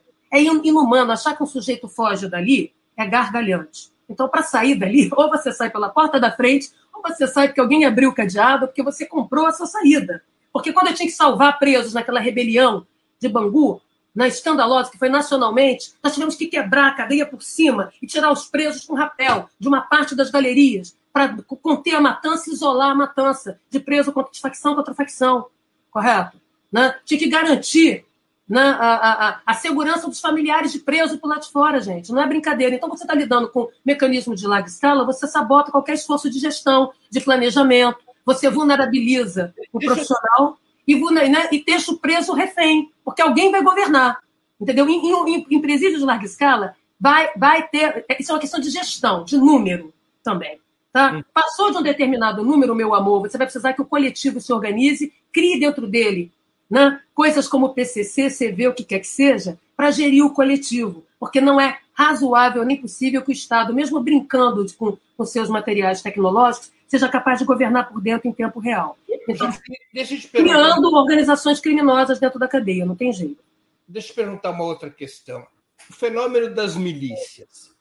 O Estado brasileiro, com as milícias, apresenta sinais de estar sendo paulatinamente colonizado pelo chamado crime organizado, a exemplo do que ocorreu em certa etapa na história colombiana? Olha, eu não faço essa, essa relação direta, tá? Eu, eu conheci bastante a Colômbia, fui muito à Colômbia como conferencista, convite da própria Polícia Nacional da Colômbia e outros eventos, né? É, pude acompanhar um dado momento de 2000 para cá, né? É, os momentos. Teve uma vez que eu, estando na Colômbia, não sei se vocês sabem, mas o hotel que eu estava, primeiro eu fui retirada de dentro do avião pela própria polícia, para garantir que eu não, não né, que a minha que a minha bagagem tudo não passasse para aquela fiscalização rigorosa de drogas que tem. Chega, põe as matérias, tá certo? Então a própria polícia lá me pegava, ou alguém da Força Armada, para eu ir. Eu fui para um hotel cinco estrelas que tinha fuzileiros, assim, né? Vamos chamar, figuras como fuzileiros na porta, tá? Por conta dos atentados terroristas, né? E, da, né, dos sequestros, sobretudo sequestros. Se você quisesse sair de Bogotá no feriado e ir para num comboio, tinha horário de sair o comboio com escolta das Forças Armadas se fosse, se fosse terrestre. Tá? Então, lá é um cenário completamente diferente do nosso. O que, que são as milícias aqui? Milícia é um nome propaganda que foi dada, sobretudo, pelos jornalistas, que era uma espécie de. e pelos próprios milicianos, é que era uma espécie de instância legitimadora. Tá? Então, olha, nós não somos crime, a gente é milícia, a gente é liga comunitária de, de autodefesa. Aliás, palavra essa usada por César Maia, que era naquele momento favorável enquanto prefeito, dizendo que era melhor que né, os policiais fizessem a segurança de seu próprio bairro, de sua própria comunidade, do que ingressar no crime, etc. e tal. Só que o nome correto de milícia se chama autarquia sem tutela, governos autônomos. Aquilo que eu falei lá, de mandatos em abertos. Lembra que eu falei que no Brasil não tem uma repactuação? Que os mandatos de policiamentos públicos estatais são cheques em branco? Que aqui o sujeito fica na solução da unificação, mas não controla o que tem que controlar? Tá certo? Esse é o problema. O problema é unificar desunificar. Agora, para isso, tem que saber fazer. Tem que primeiro controlar o brinquedo que você quer brincar, sabe? Para não virar um monstrengo que vai morder e comer, né? Vai te comer mais à frente, vai comer o bracinho que alimentou, né? Então, o problema das milícias é a autonomização, como a carteira de polícia. É uma apropriação privatista, particularista do poder de polícia, que vira poder da polícia e do policial clientelizado. Todas as reformas de polícia nas democracias fizeram duas coisas tá? para impedir golpe. Tá? Eu queria lembrar a vocês que nós tivemos dois impeachments recentes, né? fazendo um parênteses. O primeiro do Colo. Vocês sabiam que o Romeu Tuma era o superintendente da Polícia Federal e ficou encastelado por sete anos no poder da Polícia Federal? Como eu disse, a primeira lealdade né, de um corporativista é a sua corporação. Se você não tem mecanismos de controle, né, é melhor que você faça dança de cadeiras. Ou você exerce governo, controle, transparência, accountability, ou vou tirar o teu tapete. Né? O outro impeachment que teve né, foi da Dilma, com Daiello, sete anos no poder. Edgar Hoover ficou 40 anos, só saiu morto do FBI, sabe? Macartismo, né? silenciamento de oponentes, expulsão de gente dos Estados Unidos, chantagem de todo tipo. Isso não quer dizer que você não pode perdurar no caso. Quer dizer que para você perdurar no caso, você tem que ter controles. Agora, se não, faz como Fernando Henrique, que não é a melhor receita, mas foi que ele, na trouxa, ele colocou 10 ministros da Justiça e seis superintendentes. Ou seja, manteve a panela, mudando só a pá, cada um na sua vez. O, o, o, Bolsonaro é a mesma coisa, já tem três ou quatro ministros da Justiça, três ou quatro fulanos aí de superintendentes com dois anos e pouco de governo. Ninguém é trouxa, porque quem decide quem vai lá para cima é a própria polícia. Tem essa de ingerência, não, são eles que dão a lista, é essa, meu filho, ó, é um desses, está na nossa vez porque não há controle. Eu estou dizendo sério, não há governabilidade. Então você agrada grupelhos, tá certo? Isso tem que ficar muito claro para a gente poder entender. Você me fez uma pergunta, eu acabei indo lá e perdi o que eu queria responder. Então, só para vocês entenderem o desafio que é. Você tinha me feito uma pergunta, eu fui longe. Então, é que você tava, eu acho que você está dizendo que no Brasil o fenômeno das milícias não é de ah, sim, isso. Então, não, não é, é isolado. Autonomização de Estado. Não, é não. autonomização em relação Autonomização, isso. Eu estou voltando às milícias. Primeiro, o que é um miliciano? O miliciano tem carteira, tem matrícula, a condição dele ter sucesso é ser visível, fazer segurança para gente importante, ser medalhado e ter transitividade na máquina do Estado. Portanto, ele não está ocultado, imobilizado dentro de favela. Normalmente o traficante, ele fica lá no espaço dele confinado, tá certo? O miliciano não, ele roda, ele tem mobilidade, transitividade, trânsito, passabilidade. Ele tem a vantagem de saber tudo o que vai acontecer na polícia por antecipação, correto? Porque ele é de dentro. Então, esse processo de, faltando a democratização, que a gente vai falar duas, duas coisas fundamentais. A primeira, blindagem da polícia do uso político-partidário e blindagem da polícia da apropriação privatista. São duas coisas que se fazem para garantir que o poder de polícia não seja apropriado para fins escusos, que reproduzem desigualdade, exclusão, intolerância, violências de toda sorte, autoritarismos de toda sorte. Aqui no Brasil é o cheque em branco. Nós não fizemos a repactuação federativa. O artigo 144 é uma reprodução tosca né, conservadora, produto de lobbies, de monopólios e quase monopólios do poder de polícia, que é assustador. No entanto, todo mundo acha aquilo modernex. Aquilo ali né, só mudou palavrinha, só pôs palavrinha certa. Entendeu? Em vez de manutenção da, da ordem preservação, uma ordem passou a ter o sobrenome público, mas os monopólios policiais seguem o de 1968, entendeu? Que foi a última reforma. Olha bem. E o sujeito batendo palma entendeu? Para aquilo ali. Então, a milícia, ela é esse potencial de autonomização que toda polícia tem,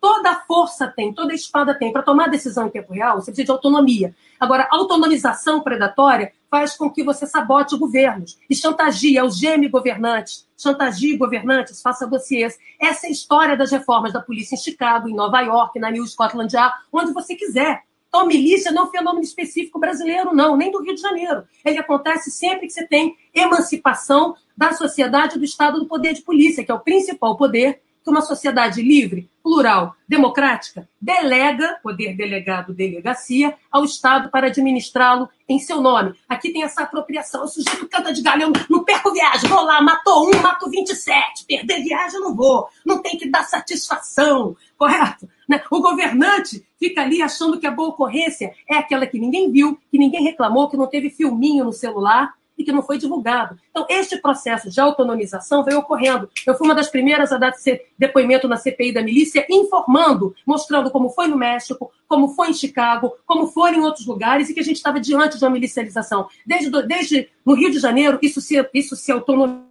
força com os grandes eventos. Desabou-se bilhões aqui e se fez acordos os mais deliberados com os crimes, né, com, as organiza com os domínios armados, que eu te falei que são governos autônomos, a milícia é um deles. Comando Vermelho, quem é que faz os policiamentos no Rio de Janeiro convencionais? Os domínios armados. Né? A polícia foi saindo da rua sendo acuada e virou a polícia de operações, que, como eu falei, não precisou arrecadar. O crime está falido, gente. O, o, a, a, o tráfico e a milícia não estão conseguindo pagar a sua folha de pagamento em plena Covid, porque reduziu o delivery. Tá certo? Né? Então, olha, a milícia precisa que, que abra para ela cobrar a taxa. O crime precisa que feche em certos momentos para ele ter tranquilidade para fazer o seu delivery. Não pode uma drogaria ilegal, que é uma boca de fumo, ter guerra toda hora, porque ela não consegue o cliente não consegue chegar, ela não consegue vender. Entendeu? A paz do arrego é mais necessária. Ninguém está guerreando nada. Você compra com a corrupção, sai mais barato. Entendeu? 30 fulanos não controla nada, como eu falei. Então, a milícia ela é o produto mais bem acabado dessa autonomização que eu tenho falado, que atravessa todas as organizações de força no Brasil. Aqui todo mundo canta de galo. Aqui o exército está sempre nervoso, à beira de um ataque de nervos. Na verdade, isso é uma construção mediática. Correto? Jaqueline, então, olha bem, essa autonomização veio acontecendo. Os grandes eventos precipitaram. Né? Porque era preciso fazer acordos para que os grandes eventos acontecessem. Pan-Americano, Copa do Mundo, acordo com crime, para policiar. Nada rolou no Rio de Janeiro, era paz, entendeu? Uma paz de cemitério de um lado, uma paz de carnaval do outro. Correto? Então, esse processo de milicialização é o caixa 2 de campanha. Primeiro, uma coisa que a gente aprende quando estuda polícia, e eu aprendendo com os meus alunos policiais na América Latina inteira, né, já que eu dei aula nessas polícias aí, Chile, Colômbia, esses negócios, Argentina, Tá certo? É assim: primeiro o cachorrinho abana o rabo, leva o ossinho para você. Depois, ele descobre que pode ser seu sócio. Ele pega dois ossinhos, um fica com ele outro fica para você. Depois ele descobre que é seu patrão. Que pode ser seu patrão, se candidata, elege seus próprios candidatos. E eu vim falando isso em entrevistas, né? Falei em Brasília, olha, vai ter um golpe assim, assim, assado. Não porque eu sou mãe de nada, segurança pública. Basta olhar a história, basta ver esse processo de autonomização, de emancipação predatória, correto? Que se constituiu no Brasil ao longo desse tempo todo. Tá certo? Aqui é polícia estatal, não é pública. Aqui os, os, cadê a doutrina do uso da força? Você conhece a do seu país? Pois é, o Brasil assinou todos os protocolos da ONU, né? mas não traduziu em legislação doméstica. Por isso, fica um lusco-fusco. A mesma prática pode agora, não pode, né? não pode amanhã, gerando insegurança decisória de quem tem uma arma na mão. Um policial que treme a mão é desesperante, ele é mais inseguro que eu e você, que o criminoso. Correto? Então, olha bem, o processo de autonomização da polícia é uma clientelização que possibilitou essa a construção desses domínios armados. Hoje a milícia no Rio ocupa quase 50% do território da lucratividade. Todo Mas, mundo aqui. Para fechar, ô, Breno, isso aqui é muito importante. Todo mundo aqui bate no comando vermelho. Aqui nós temos uma coisa chamada Exército de Israel, que é um combo. Para quem dizia que a milícia não gostava do tráfico, era comunitário, isso é bobagem, isso é uma questão de oportunidade. Nunca vi o sujeito acordar no dia seguinte dizendo quero menos poder, quero menos dinheiro. Correto? Ele está administrando serviços essenciais: água, luz, banda larga, transporte alternativo, venda, território, aluguel, tudo isso. Por isso as rachadinhas foram importantes para começar a construir aquelas casinhas de preá, aquelas casas de pombo, né? Em, né? em espaços com baixa regulamentação territorial. Né? Isso, quem sabe, é o servidor público. Quem é que tem informação? Né? Em primeira instância, servidor público. Tá? Então, aqui a milícia foi foi ampliando no caminho das operações, as operações, gostando elas ou não, abriram caminho para milicialização. A mesma coisa as UPPs. Eu avisei que as UPPs tinham prazo de validade. Se não tivesse uma reestruturação das UPPs, que são inspiradas em PKO, Peacekeeping Operation, das missões de paz da ONU, nós teríamos aberto um flanco de milicialização acelerado que já estava. Correto? Inclusive, fui convidada pelo governo, fui lá, falei tudo isso, fiz um relatório de pesquisa, avisei. Correto? Porque essas coisas são previsíveis.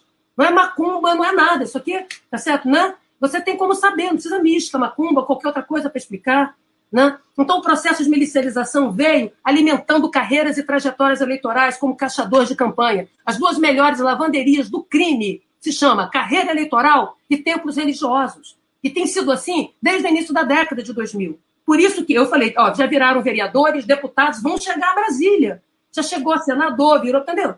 Então, e, e, mais, olha que legal. Como você está tirando dinheiro do Estado com rachadinha, você não está tirando do, do, empresário e você tem um monopólio, parece que não é corrupção. corrupção é quando se tira do empresário. Agora, empresário e todo mundo tira do Estado. Hoje nós estamos diante de um novo Tratado de Tordesilhas. Para quem gosta do discurso da unificação, de um lado, nós temos o Complexo de Israel, o Exército de Israel, que é milícia, setores da polícia, terceiro comando, todo mundo junto para bater no, no, Comando Vermelho. O Comando Vermelho está tentando impedir o monopólio pleno do crime, onde vai ter a paz do cemitério, correto? A paz do arrego. Está tudo dominado, como diz o funk. Correto? Aí ah, é muito fácil fazer cair ah, ah, as ocorrências criminais. É, entendeu? Qualquer, qualquer lugar onde a estrutura criminal está organizada, exerce monopólio, cai o número de mortes. Entendeu? Mas aumenta os crimes de rua.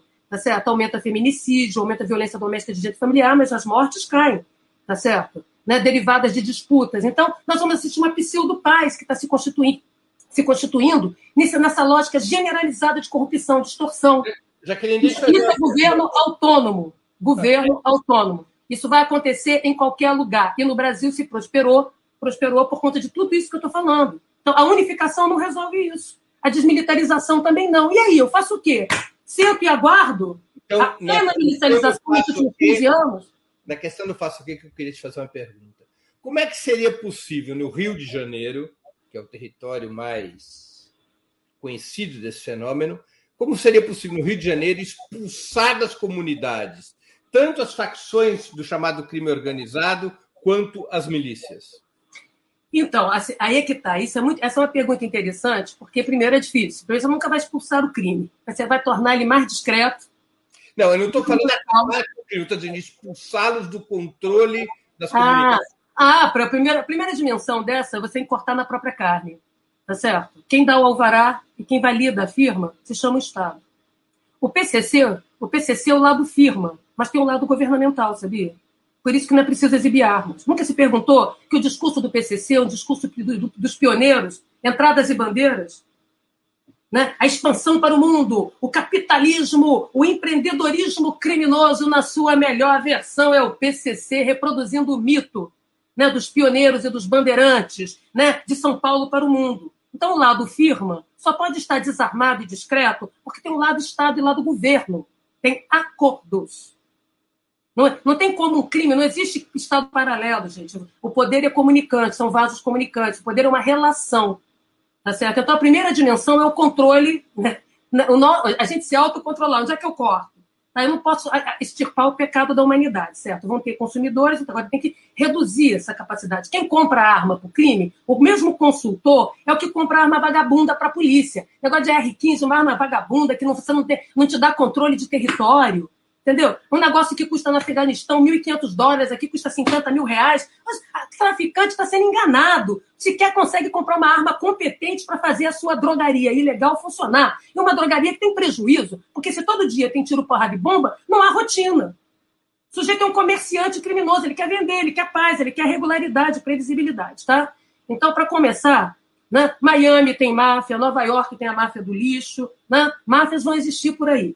Né? Tudo que nós precisamos é que não mate, não envolvam crianças e sejam discretos, absolutamente discretos e limitados na sua economia criminosa translocal. A primeira coisa é separar o governo disso, o joio do trigo. Bandido é bandido, polícia é polícia. Lembra disso lá atrás? E aqui nós temos que começar a separar isso de novo, controlando. Agonia, frase clara. É, então, controlando. Então, as UPPs foram uma experiência. Não se pode jogar criança com a água do banho fora. A experiência de Peacekeeping Operation em áreas conflag chamadas conflagradas ou territórios sensíveis, foi uma, um experimento. O problema dela é que uma andorinha sozinha da, da PM não faz o verão de uma pacificação vinda de fora para dentro. Então, tinha vários, vários problemas. E o programa cresceu para além da sua capacidade orçamentária, logística e realista de existir. Por quê? Você tinha uma razão, um policial para 100 habitantes. Isso é impossível de sustentar. Você sabia que, durante, que a polícia do Rio foi a que mais cresceu no mundo ocidental? Saiu de 37 mil fulanos para 45 mil, entrando 12 mil servidores públicos ao mesmo tempo. O que quer dizer que eles vão sair juntos ao mesmo tempo, sabot... né? vulnerabilizando a estrutura organizacional. Olha que maluquice. Né? A segunda coisa, eu, quando fiz o estudo para eles, chamado Fins, Meios e Modos da Pacificação, que fui convidada para ir lá e ajudar a modelar aquele negócio, o Amarildo não tinha morrido. Eu avisei o sucesso da UPP é o fim dela. Ou seja, ela não é uma unidade de proximidade. Ela é uma unidade militar destacada de ocupação em territórios vulneráveis. Né? Você tem que fazer cessar, criar uma linha marginal, cessar tiroteio, cessar invasão de um grupo para o outro. É para isso que tu é polícia. Correto? É para isso, para fazer repressão qualificada e com foco. Tá? Agora, você não tem como se sustentar no território, você tem que resgatar a confiabilidade, a confiança pública, o consentimento, definindo as regras locais com a sociedade. Porque aquela, aquelas comunidades vivem, na, em parte, na informalidade. Você não pode chegar com a UPP, onde todo mundo vive do gato, da luz, 50% da energia é gato, e cortar porque é ilegal. Ora, a luz é um direito constitucional, que conflita com direito penal, né? com direito... Correto? Olha como é que eu... Né? Então, isso é um problema você não pode simplesmente eliminar o mototáxi, o transporte alternativo, porque chegou a lei, chegou a polícia, e agora, como é que você não tem uma estrutura de transporte que não vai chegar nem tão cedo? Porque é muito caro a infraestrutura urbana para toda, para 60% do território do Rio de Janeiro, da região metropolitana.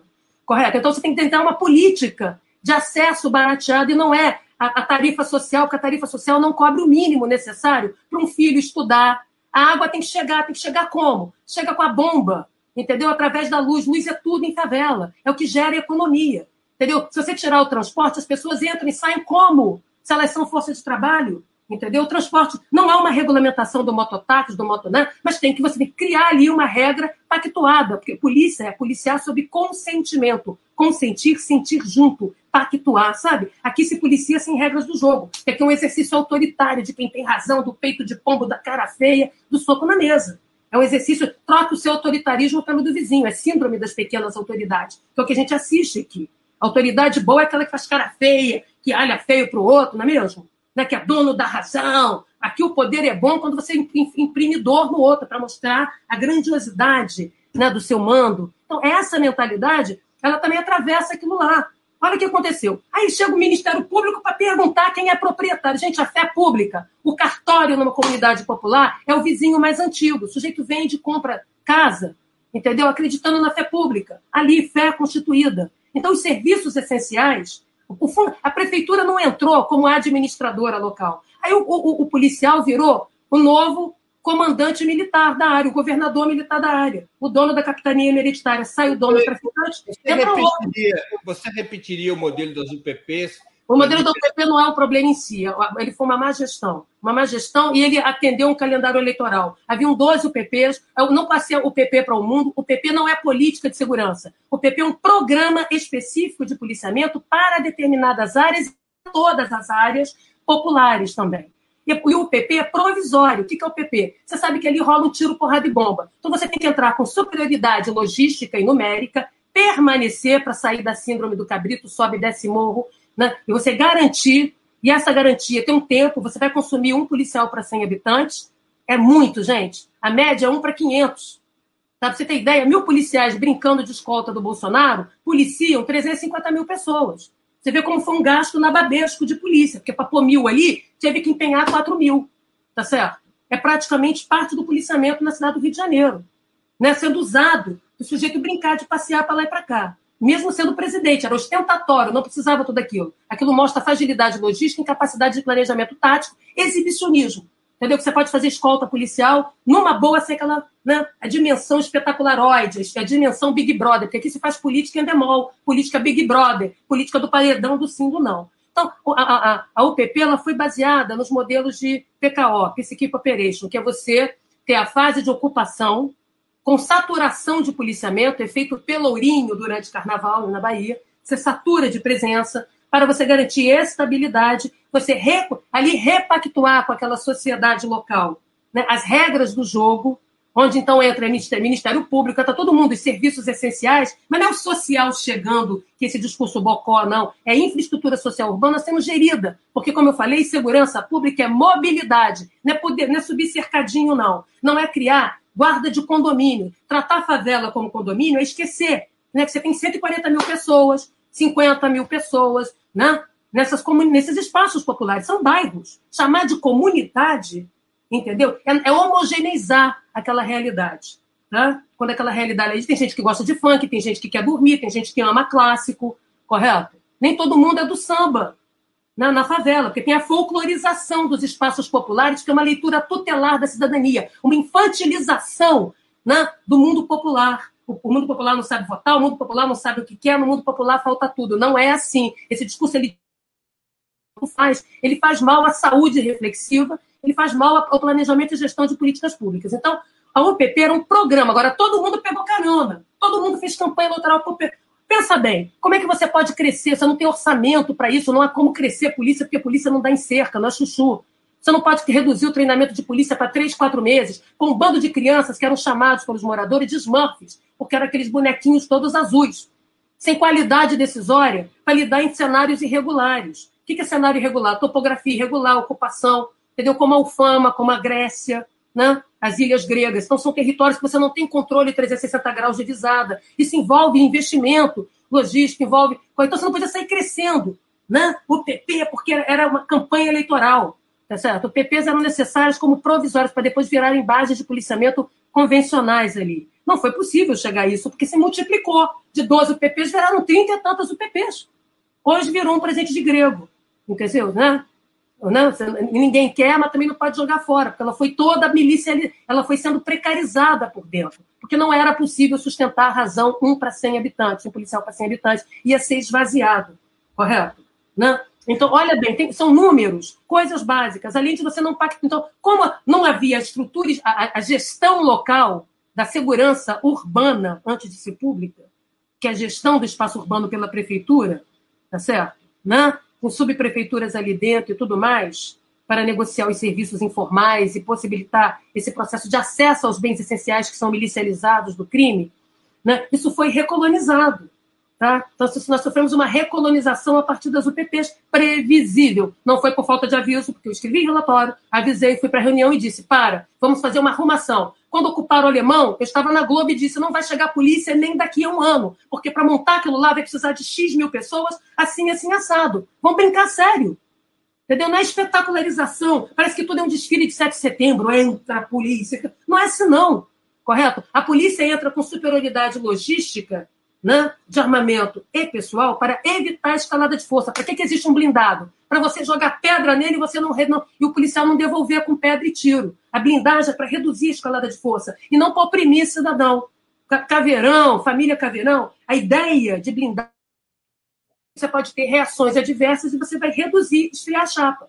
Então, ali o que, que aconteceu? Você confinou a polícia, você manteve a polícia como soldado de chumbo, você produziu escassez de policiamento na rua, correto? Porque você imobilizou. Polícia não é sentinela de condomínio, não é guarda de condomínio. O que dá vantagem, superioridade de método à polícia é sua mobilidade pelo território para garantir uma coisa chamada circulação, deslocamento em larga escala, fluxos em larga escala, que é segurança. Segurança não é panóptico. Até o Foucault abandonou isso, falando de segurança, território e população. Panóptico funciona, querido, em quatro, na, em quatro paredes, na fábrica, brincando de ter mundo terrorista, de mundo fordista. Segurança é fluxo né? fluxos assimétricos para lá e para cá, todo mundo circulando. É isso que é segurança. Por isso é que rolezinho assusta em São Paulo. Segura... Rolezinho seria o espaço da produção da segurança. Mas ninguém quer segurança, a pessoa quer proteção. A proteção é particularizada, excludente, desigual paga-se por ela. Então, o marato das UPPs é que ela se inspirou né, no, é, no Peacekeeping, então, as, as, fases da UPP, inclusive a, a, a, terminologia veio de PKO,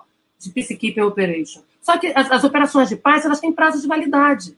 Elas são para reconstruir a governabilidade ali. A gestão estabilizou, ok, é assim no, no Timor-do-Leste. Tem várias modalidades de missões de paz. Foi uma inspiração.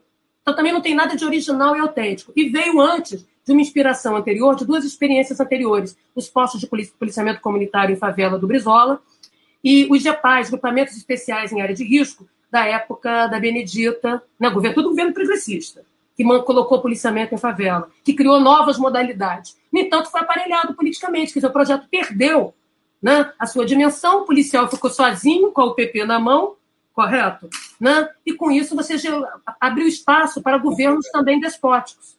Tá? Então sai o, sai o tirano, sai um tirano, entra outro, a substituição de autoridades autoritárias, sem pactuação com a comunidade, encarecendo a vida, que o sujeito não podia mais morar na favela, né? Gentrificou as favelas da Zona Sul. O sujeito pagava mil reais, passou a ter que pagar três mil para morar aqui no Dona Marta. Ele pagava 30 de luz no gato, passou a pagar 150. Como é que você vive? Entendeu? Que loucura é essa? Como eu disse, segurança é mobilidade socioespacial, com redução de desigualdade e acesso a bens urbanos. Isso é que é segurança. Tá Agora, né? Então, foi, não é para jogar a criança com a água do banho fora. Ali foi uma experiência bem sucedida, reduziu o número de letalidade, retirou fuzis, então, é possível? É. É possível um controle de armamento, é possível retirar, entendeu? Agora, começa, o primeiro dever de casa é com a gente, tem que cortar na própria carne. O controle da corrupção generalizada, a corrupção política, que instrumentaliza a corrupção policial. Correto? Aqui, como eu tenho dito, em outros lugares, o dinheiro de campanha vem do crime, governa-se com o crime. O caçador de campanha é do crime, por isso que o sujeito mantém a ficha limpa. Tá? E tem sido assim, essa informalidade. Tá? Isso é muito grave. Governa-se com crime, não contra ele aqui. E não só aqui no Rio. Tá? Por isso que faz vista grossa para lá, vista grossa para cá. Tá? Então não é falta. Só para fechar, não é falta de ideias. Tem que lembrar o seguinte: todo relicário, toda memória de ideias bem-sucedidas e programas bem-sucedidos que deram certo foram sabotados por dentro pela lógica corrupta, entendeu? Pela lógica, pelas, pelas máquinas partidárias clientelistas. É isso que sabotou. Foram isso que sabotaram as experiências bem-sucedidas de segurança no Brasil. Do Pará aos né, Oiapoque a Chuí, temos maravilhosas experiências dentro das polícias, nas comunidades, espaços populares, né, e que foram sabotados porque estava dando prejuízo. Não, o crime não.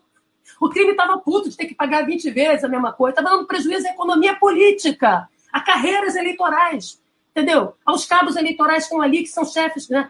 É isso que estava dando, tava dando prejuízo. Tava, então tinha que sabotar no, no, parlamento, tinha que criar dificuldades, tinha que criar disque vingança, vulnerabilizar policiais, fazer falsas acusações, desmoralizar por dentro as iniciativas.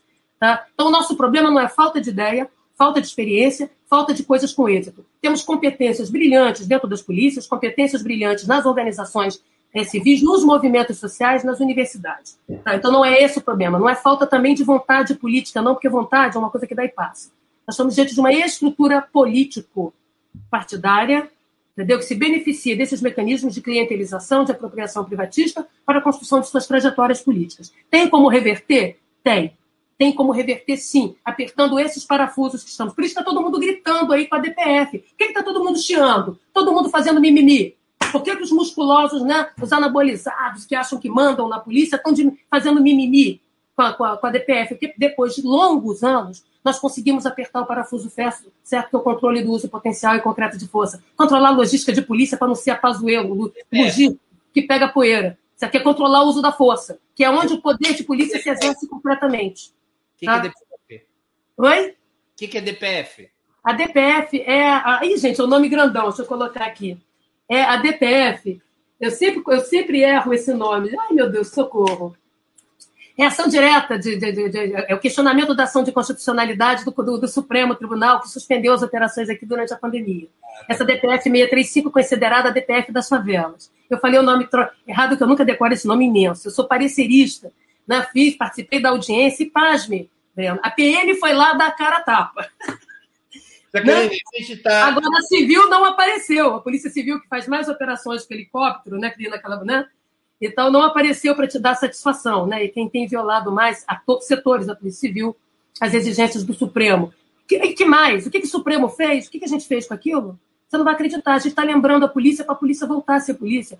Ô, polícia, que tal você agir com razoabilidade? Que tal a excepcionalidade na tomada de decisão? Um conjunto de critérios que são internacionais, da doutrina internacional de uso da força, construída pela Associação Internacional de Chefes de Polícia. Portanto, não é a Jaqueline, policióloga, que inventou. Não é o ministro Faquim que criou, não é o movimento, os movimentos sociais de favela que inventaram. A gente está dizendo, polícia, nós queremos que vocês atuem segundo os protocolos policiais. Dá para ter superioridade de método? Dá para brincar de ser polícia com P maiúsculo? É isso que a DPF lembrou que usa potencial é. concreto de força, tem controle, deve ser aplicado de tal maneira, assim assado, segundo os próprios procedimentos criados pela polícia. Existem três procedimentos no Rio de Janeiro, protocolos de operações policiais, não publicados para a sociedade, não conhecidos e não aplicados pelas polícias, e que foram produtos de um diálogo da ação civil da Maré, por onde começou a DPF, né, das favelas, é, construído pela Defensoria, Ministério Público, os especialistas, movimentos sociais que peitaram, junto com a polícia. É até um procedimento bom, é um bom medidômetro, é um bom Enem policial. Dá para medir quilo, litro, metro, o policiômetro, medir, entendeu? Aí, o desempenho de polícia à luz das suas missões. No entanto, é oculto, ninguém sabe, parece que a pessoa chega ali e vai no amadorismo. Vai na vez, vai na força, vai na coragem. E não é assim. Lina, a gente está tá chegando ao fim da entrevista, poderia durar horas e seria cada vez mais interessante, mas nós temos aqui uma limitação de tempo. Antes de encerrarmos, eu quero te fazer duas perguntas que eu sempre faço aos convidados do 20 Minutos. A primeira delas, o que, é que você leu ou está lendo durante a pandemia e gostaria de sugerir aos nossos espectadores? E qual filme ou série assistiu ou está Olha, o, o Breno, eu fiz duas coisas, se você me permitir. É, a primeira é que se faz política pública com compaixão, sentindo a dor dos outros. Ah, muitas pessoas acham que eu sou uma, uma, uma, uma irritada, não. Eu sou uma indignada que tenho pressa. Pressa, porque, como eu te disse, as soluções estão ao nosso alcance. Nós temos que pegar de volta o poder de polícia, que é da sociedade, administrado pelo Estado, não é de meia dúzia de grupeiros de policiais, para a gente não ficar refém de milícia e refém das chantagens dessas fabricações de medo, dessa publicidade macabra que assistimos com a guerra contra o crime, que é, que, que é a fachada para ocultar a economia política do crime, como eu falei, que alimenta as carreiras eleitorais e governos criminosos, consorciados, tá? Por isso que as rachadinhas aqui tiveram um grande rendimento. Então, o que, que eu fiz esse tempo todo? Primeiro, eu criei um programa que eu não tive condição de seguir, chamado Artistas de Projeção da Minha Janela. Eu fiz em torno de 25 programas ano passado que eu reunia teatro, música, os artistas mandavam para mim, eu editava e criava filminhos de 15 minutos e projetava na minha parede. Como eu sou uma cantora de banheiro em projeção, eu sempre tive uma banda pop chamada Ácida Diva, né, com uma mistura de lírico com música eletrônica e, e, música popular brasileira, que eu meio que parei com esse negócio, porque é tanta coisa, né? A segurança não me deixa em paz, eu tenho que ajudar a salvar vidas. Eu não, eu não consigo dormir, sabendo que eu gasto, que se gasta 20 bilhões no Rio de Janeiro para matar gente, ou deixar morrer. Então, fiz esses programas. Aí, por exemplo, a Jazz Sinfônica de São Paulo apresentou a orquestra, a Fernanda Porto, vários artistas, balé, todo mundo me mandavam e eu montava os roteiros e apresentava. Isso era uma maneira de, de levar uma mensagem, de abraçar a distância com o álcool gel e retomar essa solidariedade, essa cooperação que funda o sentido do social. Porque o que esse pessoal está aí gosta é de matar o social. Eles odeiam o social, eles querem indivíduos precários, sociedade anônima do seu miseria, né? Isso. Ao mesmo tempo, eu li muito, escrevi muito, que é o que eu tenho que fazer, né? É, livro, para mim, é como panela para uma dona de casa, que eu também sou. Eu, é trabalho. Então, eu reli, por exemplo, Clarice Lispector, reli na né, Aprendizagem, os livros dos prazeres que era, era, retomar essa subjetividade, né? Você acariciar a alma ali, é, é, escravidão do Laurentino, do Laurentino, porque me interessa, eu acho que nós temos que é, temos que empretecer o papo, entendeu? Parar de isabelar, de ter esse discurso redentor, né? De embranquecimento do mundo. A gente tem que empretecer a nossa conversa, né? E parar de fazer princesa Isabel de coisas que a gente não domina, né? Que a realidade da juventude periférica e negra tem vivido aí. Então eu precisava entender um pouco mais, né? Isso, é, ler, isso para mim foi muito bom, né? Ler e filmes, séries eu vi todas, né? Desde coisas, né? De, de, de, de filmes de heróis, né? Como X-Men, como essas coisas todas, né? Porque na minha fantasia, quando eu crescer, eu acho que eu vou ajudar. Eu não vou desistir de repor tijolo por tijolo que retiraram da gente, porque a insegurança, quando a gente está morrendo de medo, algum direito nosso foi retirado, trabalhista, civil, social. E eu estou pronta para retomar tijolo por tijolo que retiraram de nós nesses últimos tempos. Então eu preciso me reanimar com as heroínas que vão de Mulher Maravilha, qualquer coisa, né? Porque é uma maneira também da gente desopilar. E vi algumas séries que eu recomendo, né? Essas que eu vi de todos os super-heróis que tem na Netflix, vi tudo, tudo, né? Mas eu gostei mesmo do método Kominsky, que é muito legal, que é um humor fino, é The Crown, que eu achei The Crown, que eu achei maravilhosa também, é muito legal da gente ver como é que funciona. A história da Rainha Elizabeth. É, funciona os bastidores da realeza e do, da, da, do, da, dos dramas decisórios. Né? O que, que é tomar decisão, o que, que é governar. Né? E uma mulher governando, então era preciso entender isso para mim. O outro que eu achei maravilhoso é Pose. Pose, eu recomendo para todo mundo, que é maravilhoso. Pose. Então, Pois, é isso aí, a discussão LGBT, dos bailões, das famílias, como é que as redes, as famílias ampliadas, que são as redes dos bailes, os grupos de bailes, e as batalhas né, estéticas, performáticas, nos bailes de música eletrônica, né, nas boates, e que lida, lida, né, serve como espaço de, de, de, de acolhimento né, da população LGBT, maravilhoso, de muito bom gosto. E, por último, Grace Frank, porque, assim como é o método Kominsky, né, que é de um diretor é, de um professor né, de artes cênicas, é, trata, traz o pessoal da melhor idade quebrando todos os tabus, né? Um casal que se separa, os caras se, se, né, se assumem como namorados, os maridos, e assim a gente vai rompendo né, com aquelas visões de senso comum, com aquelas visões enraigadas, né, aqueles, né, aquela, aquela morrinha mental que a gente tem, entendeu? Então, são séries divertidas, né? E filme, claro, eu fiquei muito tocada, né? Eu fiquei muito emocionada com meu pai, eu vou pegar os mais recentes, né? Porque acho que todo mundo está querendo ver. É lindo, é lindo, é maravilhosa. A, a, atriz, inclusive, de The Crown, do The Crown, com, com, com Anthony Hopkins, ele dá um show. Eu não sei, eu, eu, eu que sou a caçula de uma família é muito grande, o meu pai podia ser meu avô, e ali cuidei do meu pai, né? Ele já morreu, mas meu pai era músico, né? E, e, e, acompanhar esse processo de alguém que você ama, né? De perda da, da consciência, né? perda da, da, da, sua identidade, do seu pertencimento. É doloroso e ele faz um trabalho lindíssimo, delicado, que eu acho que a gente tem que ver. E Nomaland. Nomaland, eu acho que é, é, é, é também é tocar a sensibilidade. Você tem que se preparar para chorar, né? Se, né? chorar diante dessa, desse mundo do desterro, né? dos abandonos, dos esquecimentos e da reconstrução ao mesmo tempo, né? dessas itinerâncias que todos nós experimentamos. Como ela diz, ela não é sem teto, ela é sem casa. Né? Então, é. São lindos. Acho que isso ajuda. A gente precisa, é, o tempo todo, né, alimentar a nossa sensibilidade social, nossa paixão pelo outro, nosso amor pelo outro. Você sabe por quê? Porque sensibilidade social, sem esse alimento, vira alergia contra a diversidade e contra a diferença. Eu sou alérgica. Muita sensibilidade. Sem a gente cuidar dela, ela pode se voltar contra nós sob a forma de alergia, de repulsa ao outro. Então, eu preciso o tempo todo alimentar minha alma. Né? E como eu estou confinada, é, cumprindo os protocolos sempre que posso e que é necessário para o meu trabalho, eu sinto muito falta da aglomeração da arte, eu me alimento da arte. Todo dia, um circo voador, um teatro, eu tocar, eu compus uma música que eu vou ainda colocar no YouTube em homenagem a todos esses artistas e as pessoas, se chama Projeções, né, que a gente sentir saudade do que a gente não viveu, sentir saudade daquele sol, daquele lugar que você não foi com o outro. Né? Meu delírio comunista de hoje, como eu coloquei no, no, no meu tweet, é a vontade de abraçar e ser abraçada, né? É isso, é sair aqui na rua quando eu vou comprar as coisas e poder abraçar, falar oi com todo mundo e ter, ter esse contato, né, com, com, os outros, não só com os próximos, né? Eu acho que é que eu fiz com, com as coisas que eu ando lendo, alimentando a minha alma, mantendo a minha alma humana Eu preciso, eu não quero, eu não gosto de ressentimento, não gosto de mágoa, não quero fazer parte de unidade de ódio, de ressentimento e vingança na esquina, né? E para isso a gente tem que retomar. E nada melhor do que as emoções, os sentimentos, né? Tem que se fazer política com isso, né? E aí é por isso, eu não, como eu disse para você, eu não sou contra a favor de coisa nenhuma, eu estou aqui pronta com essa caneta aqui para planejar o que a sociedade soberana e um governo soberano democrático quiser. Eu colaborei com todos os governos democráticos, fui lá na prancheta e pus de pé. Né? Eu tenho que alertar que a gente não fique aí pagando mico, reproduzindo frases de para-choque de caminhão que a gente não pode entregar. Tá certo? O meu barato é o político falou um negócio, eu ponho de pé. Eu faço funcionar. Entendeu?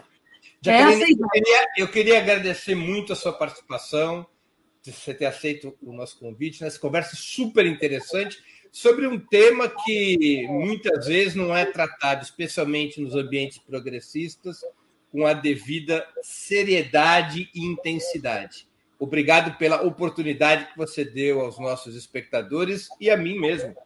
Eu te agradeço. É, eu tenho que lembrar vocês uma coisa, por mais que não pareça, eu sou tímida. eu sou tímida, muito veloz mentalmente, isso sim. A minha média é mil palavras por minuto, tentar falar mais devagar eu, né, é, e tal. Então, sou alérgica, ansiosa, tímida e veloz. Resumo, fico mais veloz ainda. E é isso, eu agradeço muito essa oportunidade. E eu, é isso aí que a gente tem que lembrar, gente. Né? Nós temos que ter, não podemos ter memória curta. Tudo que se fez na segurança pública no país foram os progressistas, porque quem gosta de polícia e segurança são os defensores dos direitos civis, que, que inventou como um modelo democrático lá na tradição liberal, sabe? Somos nós que gostamos de institucionalidade de Estado, que gostamos de previsibilidade, de regularidade. Eu quero comer a picanha barata, assar carninha no final de semana com cerveja, porque todo mundo pode comer. Entendeu? Eu quero comprar um iPhone mais barato, porque todo mundo pode ter, sabe? Então, somos nós que fomos lá e criamos os programas de formação policial, que transformamos a profissão de, policial de ofício em profissão. Está na hora da gente pegar de volta o nosso legado. Estão brincando mal com brinquedos que eu ajudei a desenhar. É isso que eu queria deixar para vocês. Nós não estamos na terra arrasada, não estamos no mundo sem memória, no mundo sem relicários preciosos do que foi feito na segurança pública. O que, o que nós precisamos é de governabilidade, é de política pública, é de um governo com orientação, porque as iniciativas estão aí e elas estão ao alcance das nossas mãos. Agora, podemos começar hoje a acabar com a matança né? é de natureza administrativa procedimental. Vamos cobrar sim. Eu quero saber o padrão de tiro por policial, quero saber o controle do uso do armamento individual por polícia. Eu vou ter que pôr a pergunta certa né, no dedo nervoso. Eu quero controlar o dedo nervoso para poder dar tempo de fazer todo o resto. Ok? A vida não pode esperar. É isso que eu quero dizer para vocês. Então vamos um nós. Beijo. Muito obrigado pela entrevista. Um beijão. Encerramos, tchau. Encerramos assim mais uma edição do programa 20 Minutos. Voltaremos a nos ver amanhã, quinta-feira, dia 10 de junho, às 11 horas, no programa 20 Minutos Internacional. A convidada será Marta Ayala Ávila.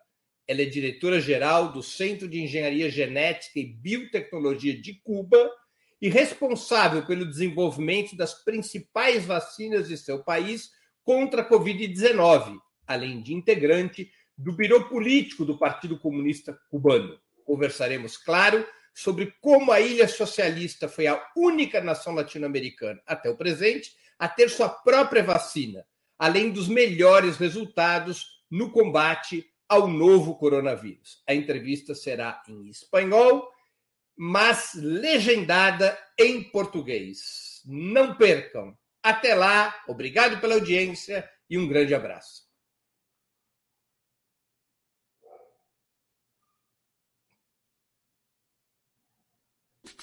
Para assistir novamente esse programa e a outras edições dos programas 20 Minutos, se inscreva no canal do Opera Mundi no YouTube. Curta e compartilhe nossos vídeos, deixe seus comentários. O jornalismo de Opera Mundi é mantido com o seu apoio. Faça uma assinatura solidária em www.operamundi.com.br. Com um pequeno valor mensal, você nos ajuda no desenvolvimento de um jornalismo independente e de qualidade. Obrigado pela audiência e até a próxima.